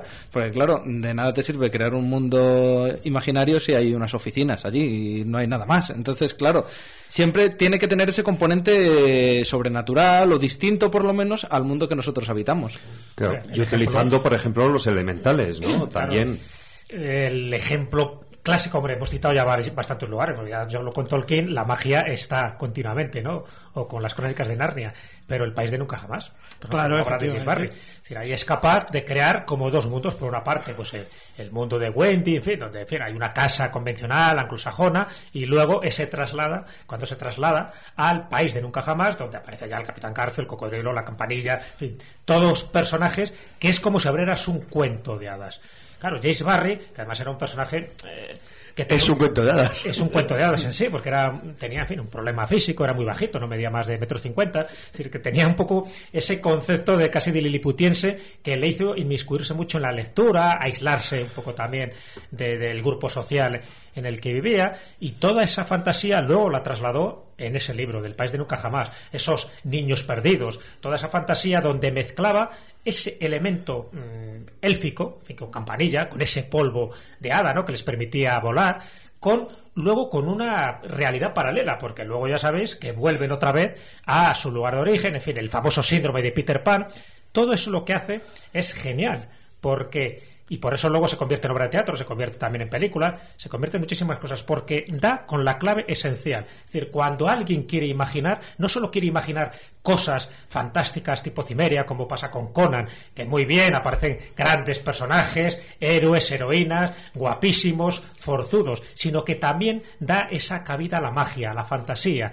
a ese niño que todos llevamos dentro. Y James Barry lo hizo a la perfección, y por eso también hay muchísimas sagas, muchísimos cuentos que de alguna forma beben de la herencia que dejó James Barry con Peter Pan y con sus famosos niños perdidos. Fíjate que además has hablado de dos ciudades, el, o bueno, do- o dos lugares, el país de nunca jamás y, y Cimeria, la- el, el mundo de Conan, digamos, que tienen su parte o su reflejo en la realidad. Está Neverland, el famoso por Michael Jackson, claro, y está también la ciudad encantada de Cuenca, que la tenemos aquí los españoles cerca, y es el, el escenario donde se rueda. Os voy a dar un dato.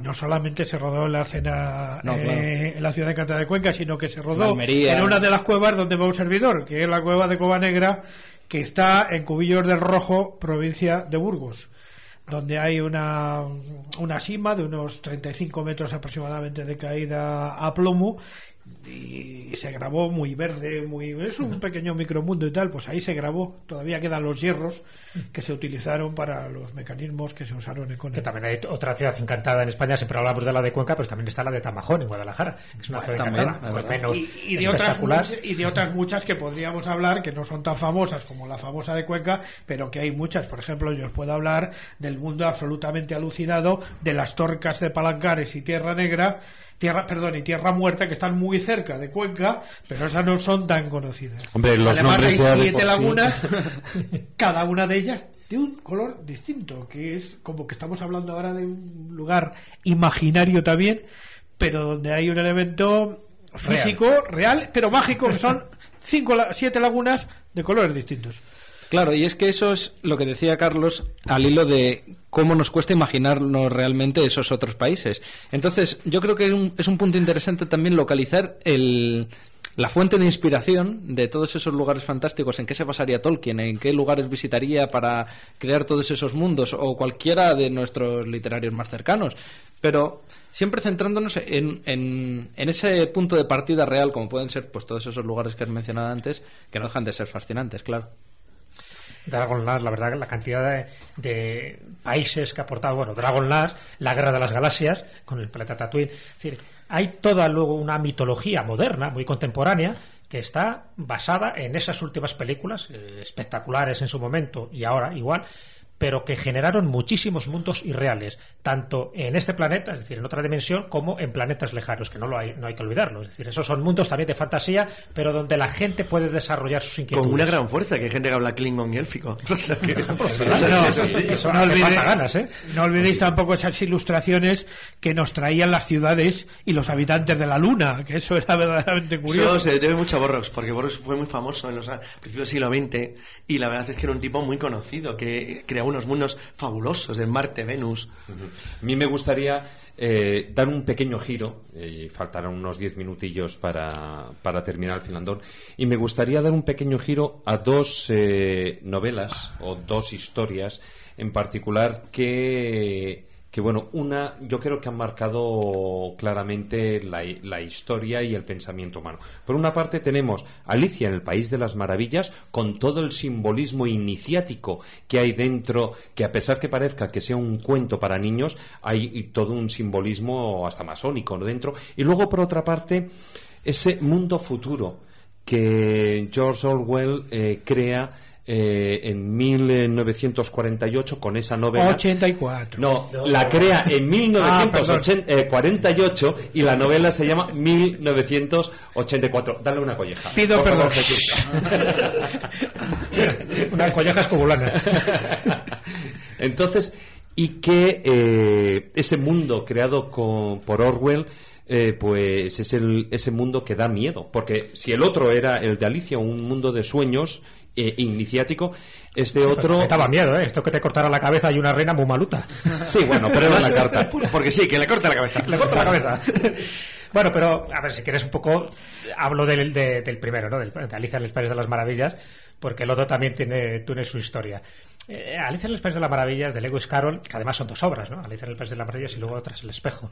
Eh, sí ya utiliza un elemento de conexión que me parece básico, que es el espejo. Fíjate que el espejo tradicionalmente siempre es considerado como una puerta a otros mundos. Exactamente. De hecho, romper un espejo daba esos siete años de mala suerte, pero, pero no tanto por lo que costaba hacer un espejo, que por entonces eran muy caros, sino precisamente por la conexión que había con las otras realidades, la captatromancia, esa posibilidad de adivinar Ese, el futuro. ese rito que se hacen de las velas para ver el momento de la muerte, etcétera. Sí, sí, sí, lo de la Verónica, cantidad, incluso Raymond Moody, sabes que creó todo, todo un, un oráculo eh, para comunicarse con los difuntos a través de un gran espejo, ¿no? O sea que eso forma parte de todas las tradiciones y todas las culturas. Así que Lewis Carroll, como lógico y matemático que era, es curioso, sí da rienda suelta a esa parte, vamos a llamarla irracional, para luego crear un mundo lógico dentro del país de esas maravillas, porque todo eh, se va reconduciendo con teoremas, con eh, razonamientos, con sofismas, es decir, cosas que él dominaba perfectamente y que Alicia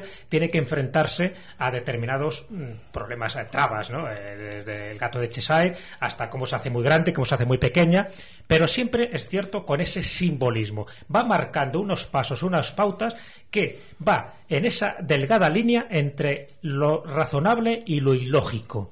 Porque todo lo que ocurre es ilógico, pero a la vez todo está sustentado en pruebas lógicas. Entonces, esa es la gran grandeza que tiene desde mi punto de vista Alicia en el País de las Maravillas. Primero, el lugar de acceso, ese gran espejo, y luego esas paradojas continuas que se van produciendo donde el desconcierto de Alicia se transmite al lector que está leyendo la novela. De tal manera que en principio no es una obra para niños, es algo más que para niños. Pero bueno, lo mismo pasa con El Principito. Se ha considerado que también, fíjate, sería otra de esas grandes obras imaginarias con ese planeta donde co- sitúa al Principito. Pero es algo más. No es una obra infantil, sino que te está dando una serie de claves de, eh, de conocimiento y casi casi de transformación. Porque ahí hablaríamos de esos viajes o rutas iniciáticas a través de un discurso y de un planteamiento imaginario basado en un territorio totalmente literario. Y además esas pruebas, esas pruebas eh, que son eh, que forman parte dentro de ese camino iniciático, ¿no? Que, que Alicia se va encontrando por el camino. Exactamente. Bueno, Se- no se va descubriendo ella misma. No olvidéis que Luis Carroll era matemático y entonces eh, la matemática aparece en toda su.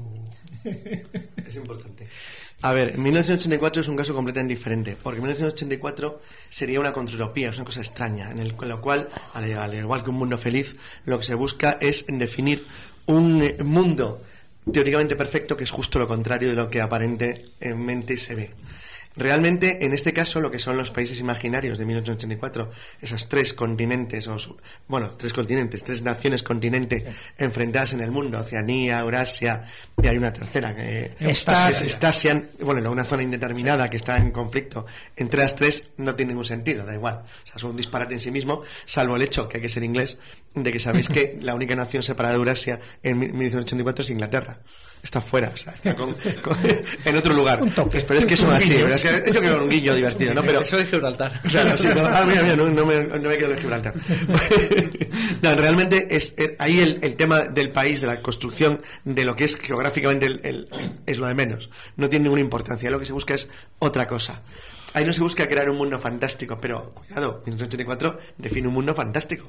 Él en ningún momento piensa que eso deba ser un mundo real, es un disparate en sí mismo. Toda O sea, su no hablando de un futurible. Claro, tienes una como, dictadura. como un mundo feliz, por ejemplo. Claro, vamos Sí, a ver. pero es sí que y mismo, no, pero también, pero es que una son, antitopía. son claro, exacto, son, son dictaduras en sí mismas tan, tan grotescas y absurdas. Bueno, cualquiera que vea Corea del Norte lo mismo no piensa así, Sí, porque la verdad es que es muy parecido. Es Pero realmente eh, lo que eh, mete son elementos para considerar la forma de la estructura del poder autocrático, cómo se puede llegar al totalitarismo en una sociedad teóricamente avanzada. La verdad es que son novelas o libros muy interesantes, pero planteados todos en una época terrible. O sea, es decir, cuando se escribe Un Mundo Feliz, Hombres 84, el mundo estaba muy jorobado. Es que ahora dicen, bueno, ahora, No, ahora ahora está mal. peor, yo creo. No creas, ¿eh? No creas. Uno acaba de salir de la Segunda Guerra Mundial y estaba a borde de meterse en la tercera, porque estuvo a punto un tiempo, no era un mundo muy feliz, ¿eh? Acaba de dejar 60 millones de muertos, estaba hecho picadillo, eran mundos muy complicados, con un enfren- enfrenteos ideológicos que ahora nos parecen delirantes. Es decir, con todo lo que podríamos llamar ahora el mal ideológico es ridículo comparado con lo que en los años 30-40. Entonces, esto sí que es una diferencia importante. Yo creo que son advertencias. O sea, en cierto modo. Es cuidado. Nadie es, como decía Churchill, el mundo está a un paso de la barbarie. O sea, la mínima que te descuides, acabas así. Esos son, también, también son mundos moralizantes, en cierto modo, ¿verdad, Jesús? Sí, porque lo que haces cuando una distopía es precisamente marcar el camino de lo que no hay que hacer. Claro, la utopía es, bueno, el reino perfecto, idílico, todos felices, no hay guerras, todos tenemos derechos y prácticamente nadie tiene obligaciones, con lo cual genial porque no hay disputas. Pero es que lo otro es decir, cuidado, si vamos por este camino nos vamos a dar de bruces con qué? Con una dictadura, con un régimen autoritario, donde la libertad va a desaparecer. Sí se va a ganar en seguridad, pero cuando alguien quiere ganar en seguridad para eh, incluso dejando la libertad a un lado, al final pierdes la libertad y pierdes la seguridad. Ese es el mensaje subliminal que te están Claro, transmitiendo. porque el que domina tu seguridad es el que te quita la libertad, efectivamente. Hombre, lo que pasa es que al final puede acabar en, en otra novela, El planeta de los simios, en el que en realidad ni uno ni lo otro, sino sencillamente que nos hemos autodestruido. Claro, y es que si igual que dan miedo los futuribles, digamos, darían miedo los, no sé si sería correcto decir esto, pasadibles. Y es que muchas veces nuestra historia depende de pequeños momentos. Es decir, ¿qué hubiese pasado si los piratas hubiesen matado a Julio César cuando le secuestraron? Depende la historia de la humanidad Pero- de un pirata. De, de los ISIS. La ucronía, en la ucronía no pasó. No, pero se refiere a algo mucho más técnico, que es la, la existencia de elementos ridículos dentro de lo que es la- el cosmos que cambian todo. Yo recomiendo aquí a todo el mundo eh, Momentos Estelares de Unidades Break, que es una pasada. Exactamente. Y momentos así son los que hacen que nuestro mundo real se convierta en un mundo que ni siquiera nos imaginamos. Eso creo que quizás sea la, la gracia que tiene todos estos mundos, que pueden ser mundos en el que el nuestro se puede convertir. Y dentro de lo que he dicho, recomiendo a todo el mundo un, un capitulito en concreto de Momentos Estelares, que es el Minuto Mundial de Waterloo, que es cuando eh, intenta describir que en un minuto se decide la historia entera del siglo XIX, cuando un mariscal francés, Grouchy, tiene que tomar una decisión. Es genial ese trozo. Bueno, pues aquí con y al hilo de la creación de Escobulandia, ¿no? Va a dar mucha guerra, ¿eh? Escobulandia. Que va a dar mucha La guerra. República Imperial de Escobulandia. Venga, terminamos con el filandón. Muchas gracias a todos. Vale, hasta luego. Hasta luego.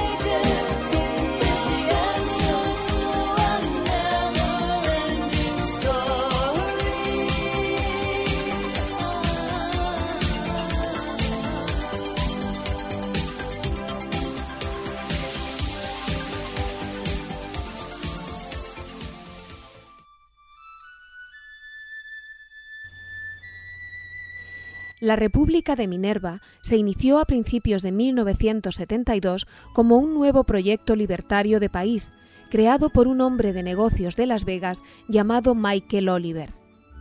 Dragando en los arrecifes de Minerva, un banco situado en el sur de Fiji, en el Océano Pacífico, consiguieron crear una pequeña isla artificial, pero los esfuerzos para asegurar su reconocimiento internacional solamente tuvieron un éxito parcial. Al final, el vecino reino de Tonga, en este caso un país real, envió fuerzas militares al área y zanjó definitivamente el asunto.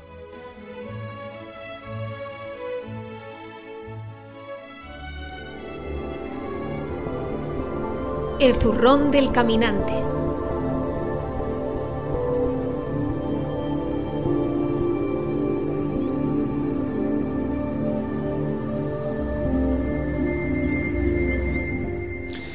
Y en esta sección con Maese Cuesta vamos a retomar un poquitín algo que se ha hablado aquí a lo largo del filandón y es esa ínsula barataria que, que aparece en el Don Quijote. ¿No es así, Juan Ignacio?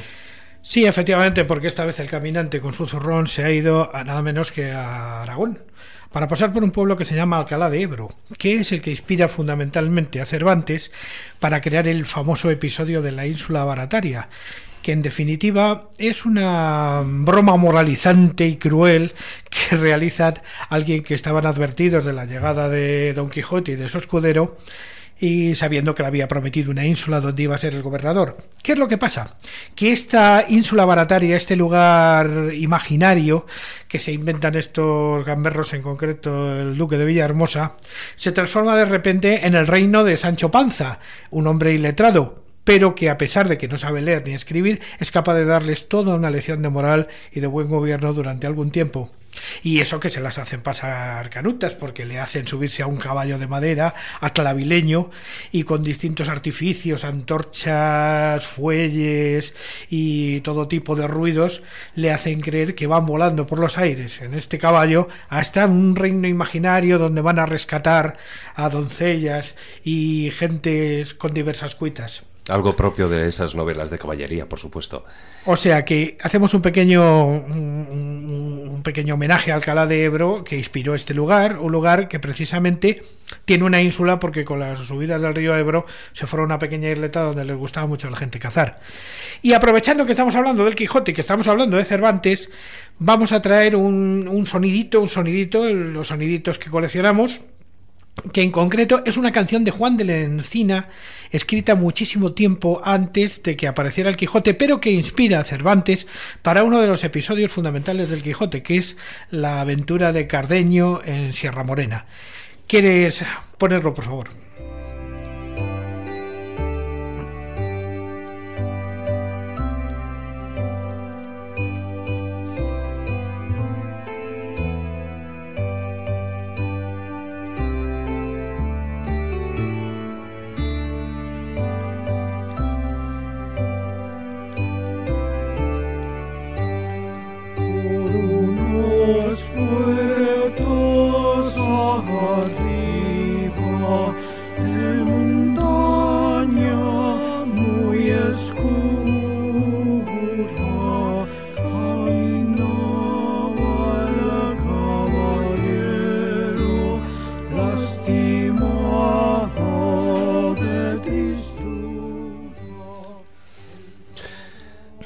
Sea que esto era el romance de Juan de Encina. Nunca existió un romance de Cardeño en Sierra Morena, realmente se llamaba Por unos puertos arriba y ya digo que inspiró a Cervantes para su episodio de, de Cardeño en Sierra Morena. Por eso se le reconoce como el romance de Cardeño en Sierra Morena y es muy famoso porque es eh, parte de- del repertorio de cualquier coro que se precie en estos momentos. Esta era una versión coral donde yo he metido un par de voces de cualquier manera sobre las cuatro voces emuladas por instrumentos. Bueno, pues muchas gracias, Maese, por este viaje, por esa ruta, por, por la ínsula barataria. A ti, David.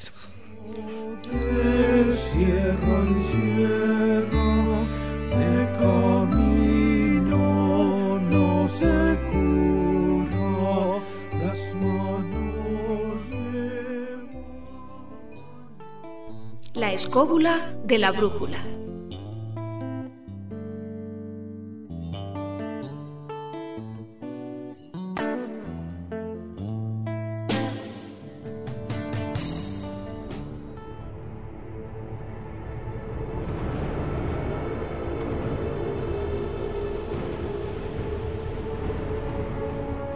El destructor de mitos.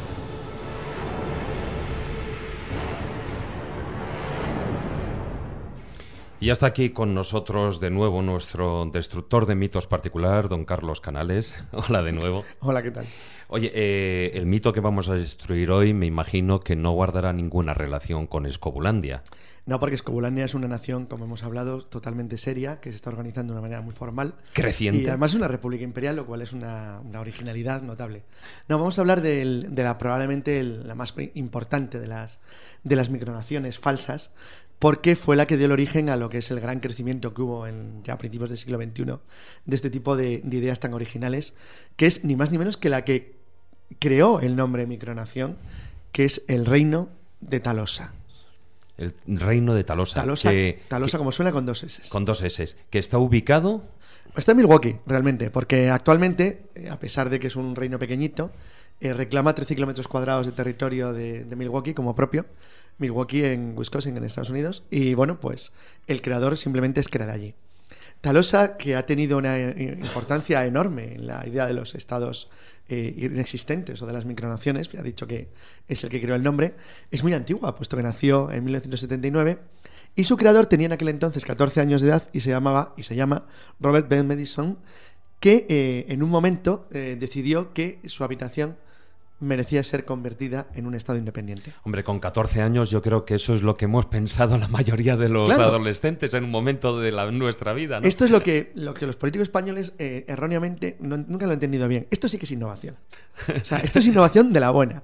Porque este tipo ha creado no solamente un reino, que ahora veremos que es absolutamente falso, sino que además eh, rozó en algunos momentos el buscarse ciertos problemas, con lo cual realmente toda la construcción que ha hecho es, eh, aparte de brillante, es bueno, es, es- muy ingeniosa y, muy innovadora. Porque como he dicho, fue el primero de todos. O sea, Silan, todos los que hemos hablado antes, todos los que podemos contar, no dejan de tener su base en esta creación tan genial de un chaval de, de, de 14 años que además el salto definitivo a la fama lo da en el año 1995. 95, o sea, fijaros ya el tiempo que ha pasado, cuando es la primera micronación que abre su propia página web.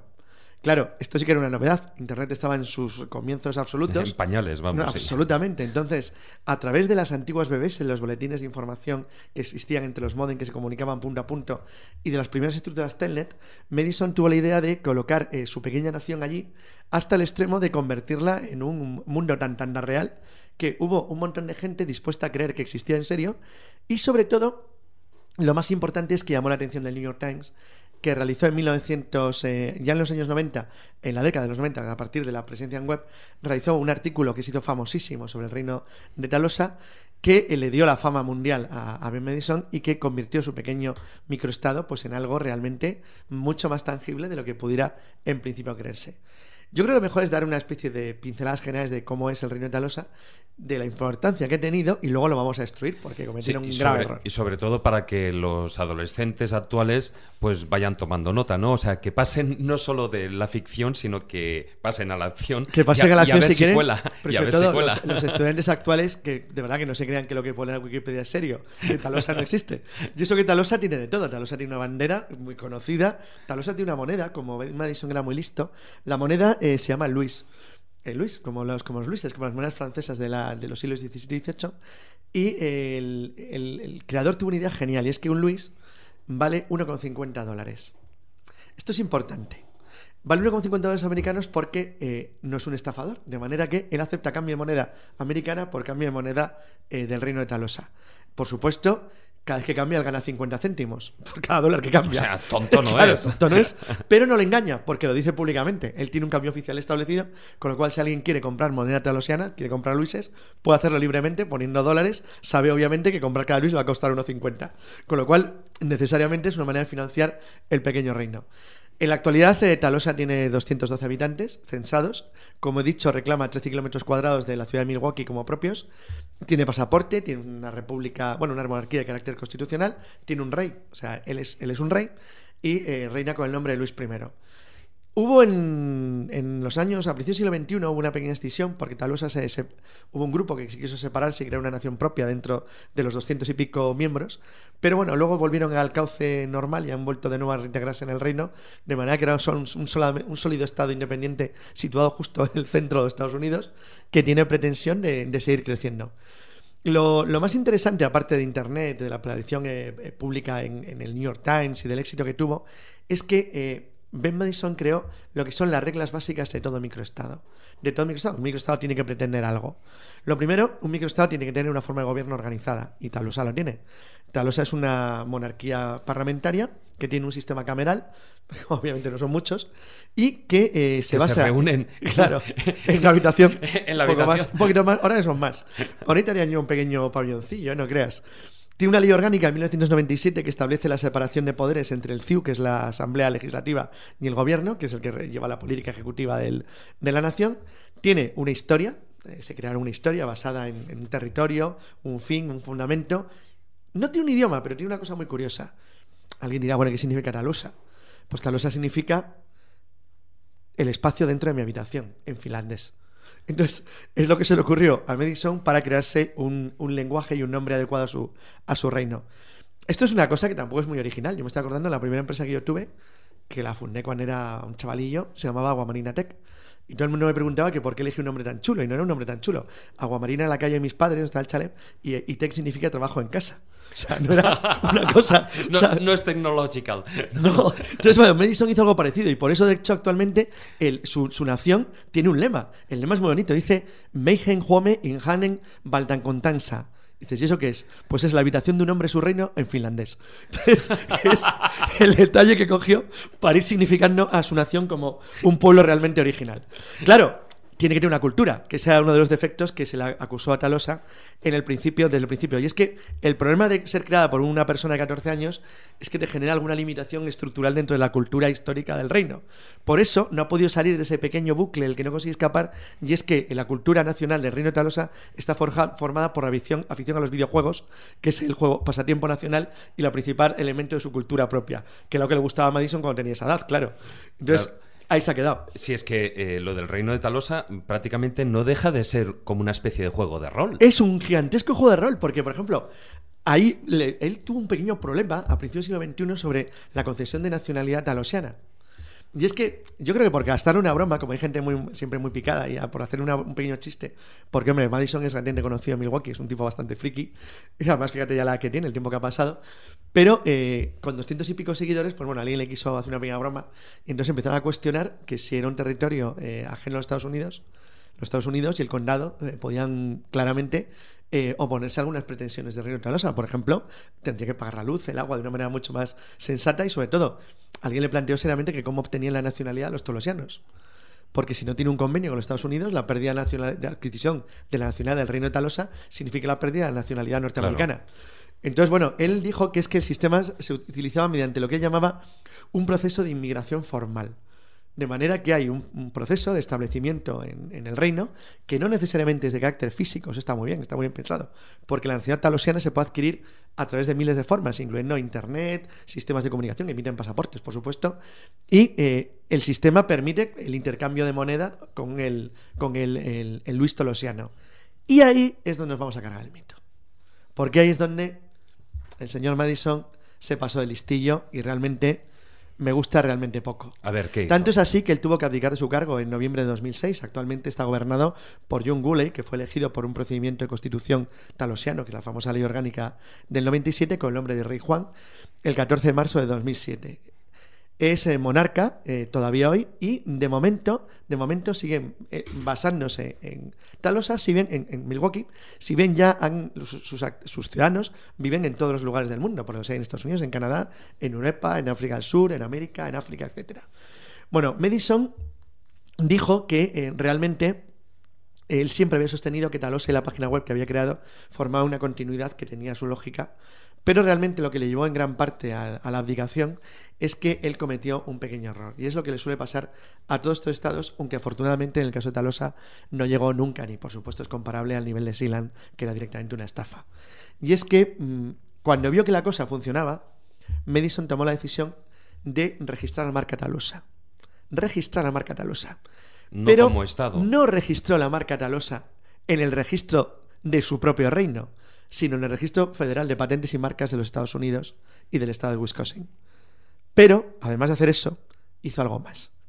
Creó una empresa basada en el nombre de su reino, Talos Incorporate. Eso ya no mola tanto. Es decir, el que está hablando de que tiene un- una nación libre, en realidad está utilizando todo el sistema estructurado comercial capitalista de Estados Unidos para beneficiarse de lo que aparentemente era meramente un juego y él estaba convirtiendo pura y directamente, no en un juego de rol, que es lo que efectivamente era, sino directamente en una empresa comercial.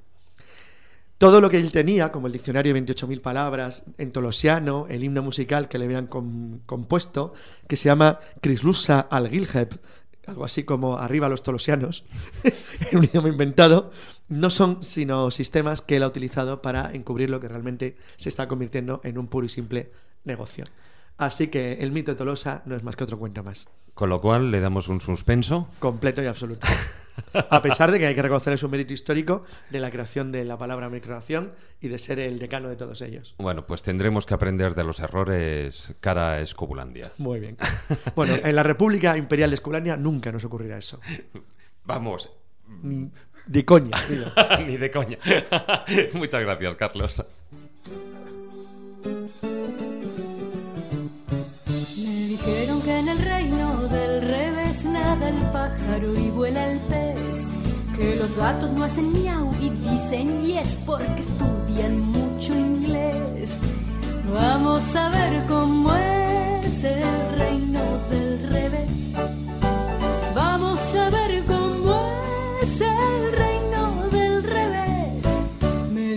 que en el reino del revés nadie baila con los pies.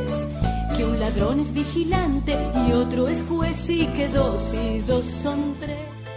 Estás escuchando la escóbula de la brújula.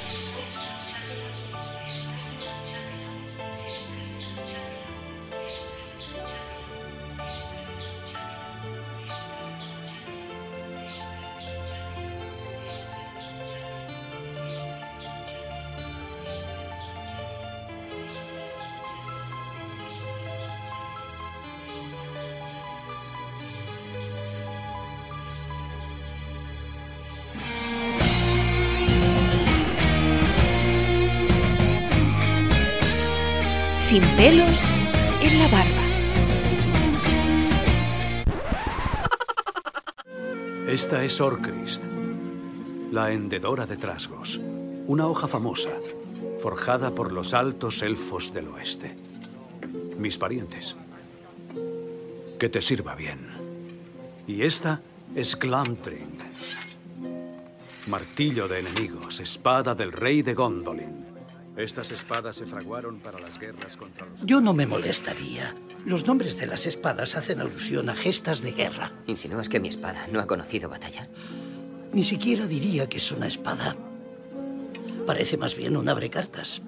Y después de este destructor de mitos nos vamos con, con lo que ya aquí consideramos en la escóbula la sección más irreverente de, de todo el programa. ¿no?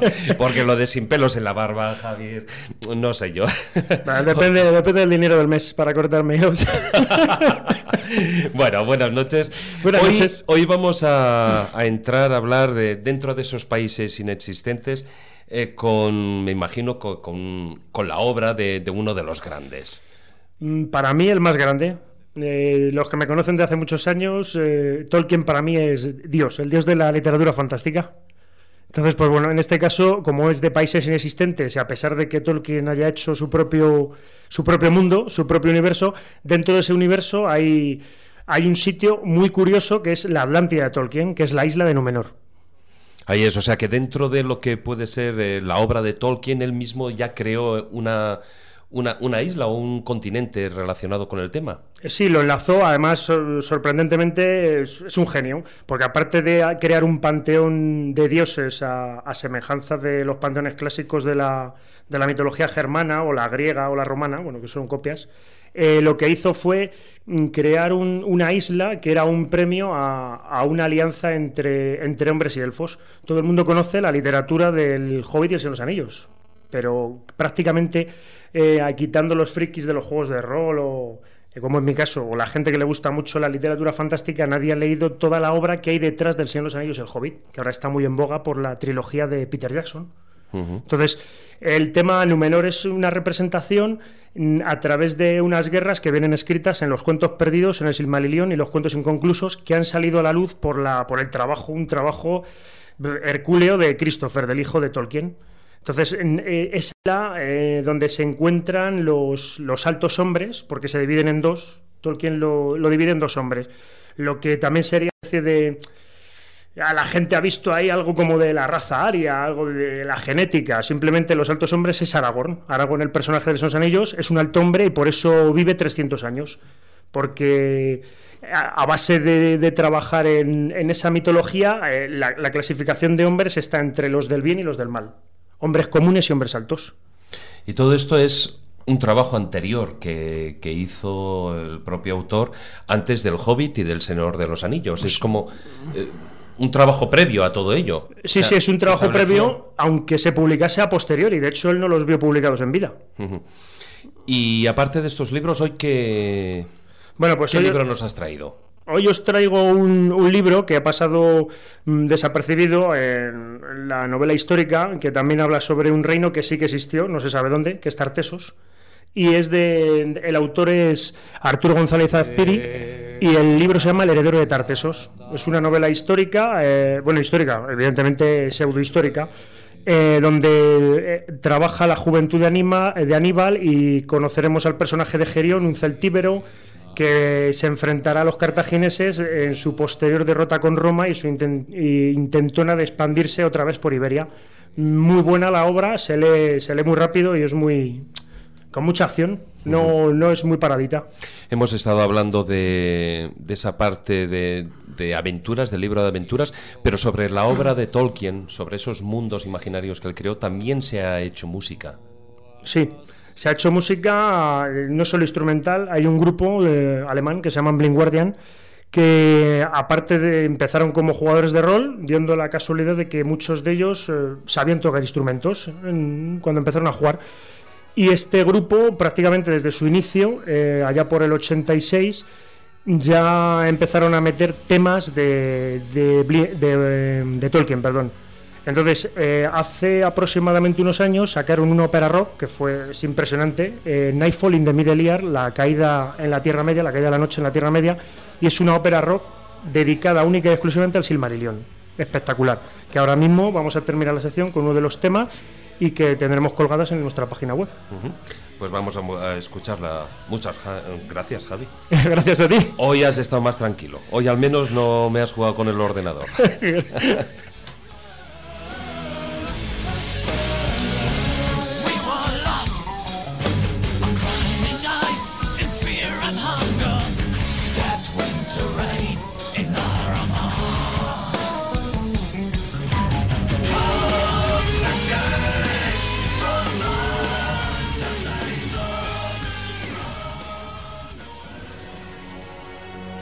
Síguenos en laescóbula.com.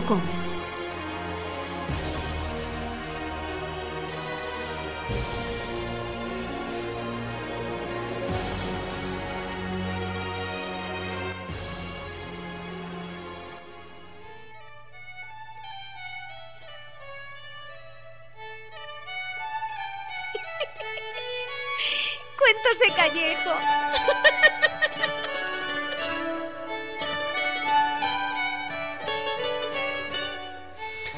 Ay, este Javier Sánchez Barba que siempre va contracorriente, como muchos otros de estas personas que crean esos países inexistentes o países imaginarios, ¿no?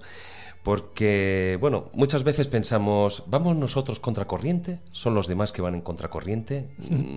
Como el buena. coche que va por la autopista, ¿no? Dice, todos los demás están locos.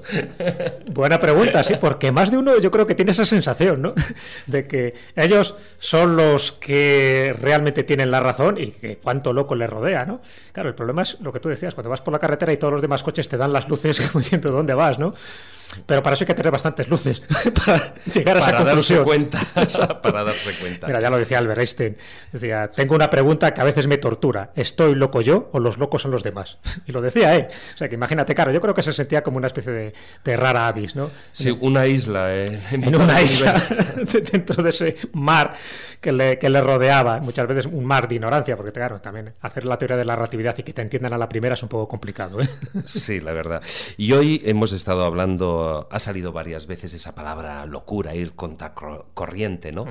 Porque el cuento de hoy mm, va sobre Va ese sobre tema. eso, claro, el agua de la locura, que lo he titulado. Pero fíjate, este cuento, en lugar de ser un cuento anónimo, de esos que están basados en la tradición oriental, sí tiene un autor concreto. Y además es un autor muy conocido, seguro, por los oyentes, que es Khalil Gibran. Khalil Gibran tiene obras como eh, A las rotas, El profeta, La voz del maestro. En este caso es un cuento que he escogido de su obra El loco. Como sabes, Khalil Gibran es- fue poeta, pintor, filósofo libanés, en- a caballo entre el siglo XIX y el siglo XX, y también fue muy certero a la hora de señalar determinados aspectos del ser humano. Y como bien sabes, pues con un cuento, con una parábola, pues entra mucho mejor esa enseñanza. Pues vamos con ella. Había una vez, en la lejana e inexistente ciudad de Guirani, un rey que gobernaba a sus súbditos con tanto poder como sabiduría.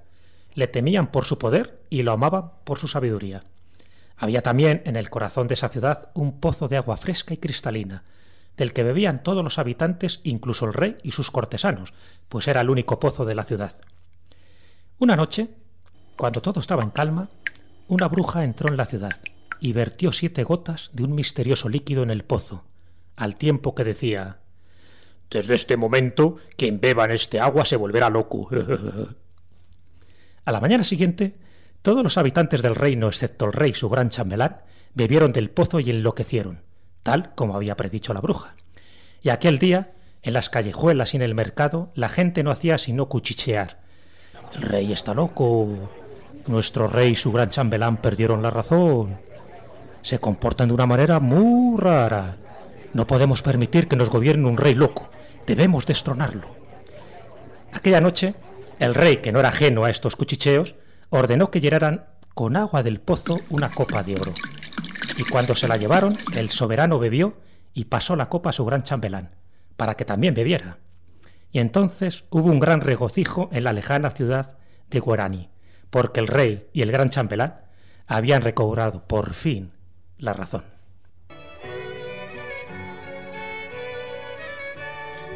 De lo que se deduce que, bueno, pues mal de muchos. Consuelo de tontos o de locos. en este caso de locos, ¿no? Hombre, la moraleja yo creo que, que es fácil de deducir, ¿no? El rey y su chambelán, que iban contracorriente, con su cordura, sacian su sed con el agua ponzoñosa y de repente se vuelven como los demás. Se produce la transformación, olvidan completamente todo lo referente a su pasado y ya no eran esas ovejas negras, ya no cuchicheaban a sus espaldas. Eh, todos ya eran iguales en su locura, porque cuando alguien destaca por su brillantez, lucidez o cordura, corre el riesgo de que le declaren loco de atar. Dice un proverbio chino que el clavo que sobresale es el que recibe el martillazo. Y nuestro refranero nos recuerda que de poeta, sabio y loco todos tenemos un poco. Bueno, algunos con más dosis. Unos tienen más de poeta, otros más de sabio y otros más de locos. Y hay quienes tienen de todo eso en exceso. En exceso. Como dijo Dalí, la única diferencia entre un loco y yo es que el loco cree que no lo está, mientras yo sé que lo estoy. Esto se puede decir que es puro surrealismo. Bueno, el- lo que me ha gustado es lo del clavo más largo. Porque a veces no siempre coincide, a veces es el dedo que está sobre Sí, el a clavo. veces el que se lleva el martillazo es el dedo.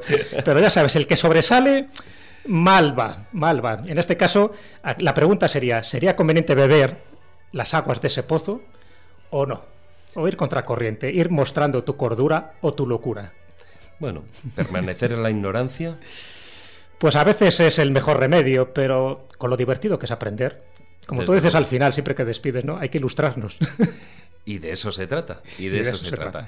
Y muchas gracias, Callejo, Maese Callejo, por ilustrarnos un día más con este, con este cuento de, De Khalil Gibran. Exactamente. Ese gran personaje, además, que fíjate, murió solo con 48 años en Nueva York y que dejó frases muy ilustrosas. Te dejo una si quieres para terminar. Decía que hay quienes dan con alegría y esa alegría es su premio. O que reflexionando sobre una gota de rocío descubrí el secreto del mar. Este era Khalil Gibran, como ves, un hombre sabio. Desde luego. Nos vamos.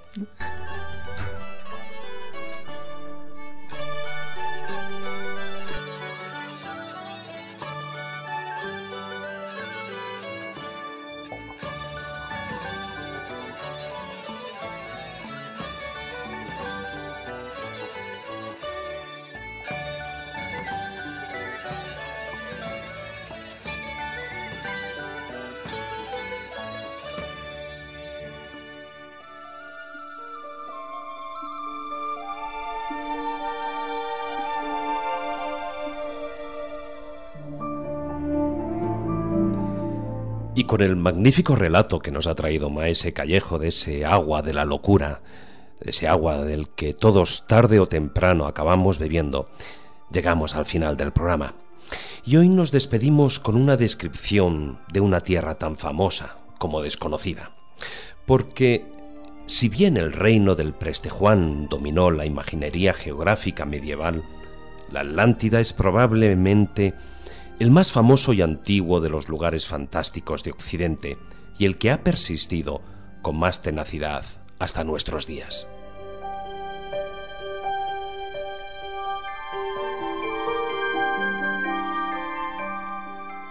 Fuera Platón el creador del mito o bebiera de tradiciones anteriores, la verdad es que en uno de sus diálogos, el Timeo, y en el fragmento que se conserva de Critias, imagina la Atlántida como un reino fabuloso que había existido nueve mil años antes de su propia época y que, tras un inmenso cataclismo, se hundió bajo las aguas del mar. El texto dice así.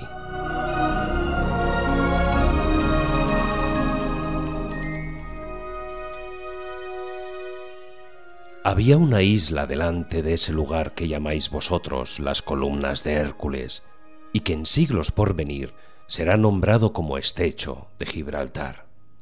Esta isla era mayor que la Libia y el Asia unidas. En esta isla Atlántida, unos reyes habían formado un imperio grande y maravilloso, que era señor de la isla entera y también de muchas otras islas y partes del continente, Poseía la Libia hasta el Egipto y la Europa hasta la Tirrenia. Pero en el tiempo subsiguiente hubo terribles temblores de tierra y mar y desapareció. He aquí por qué todavía hoy ese mar de allí es difícil e inexplorable, debido a sus fondos limosos y muy bajos que la isla, al hundirse, ha dejado.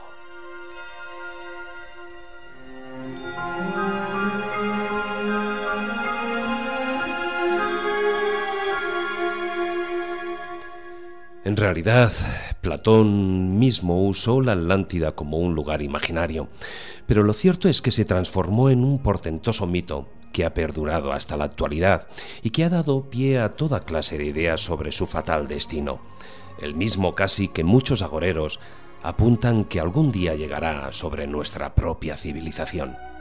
En fin, esperemos que no sea así.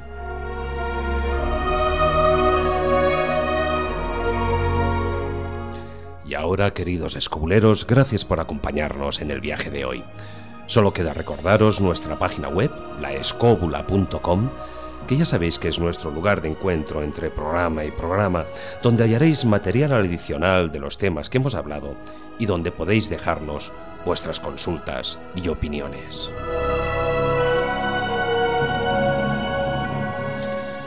Tratar de ser felices e ilustraros. Hasta la próxima, amigos.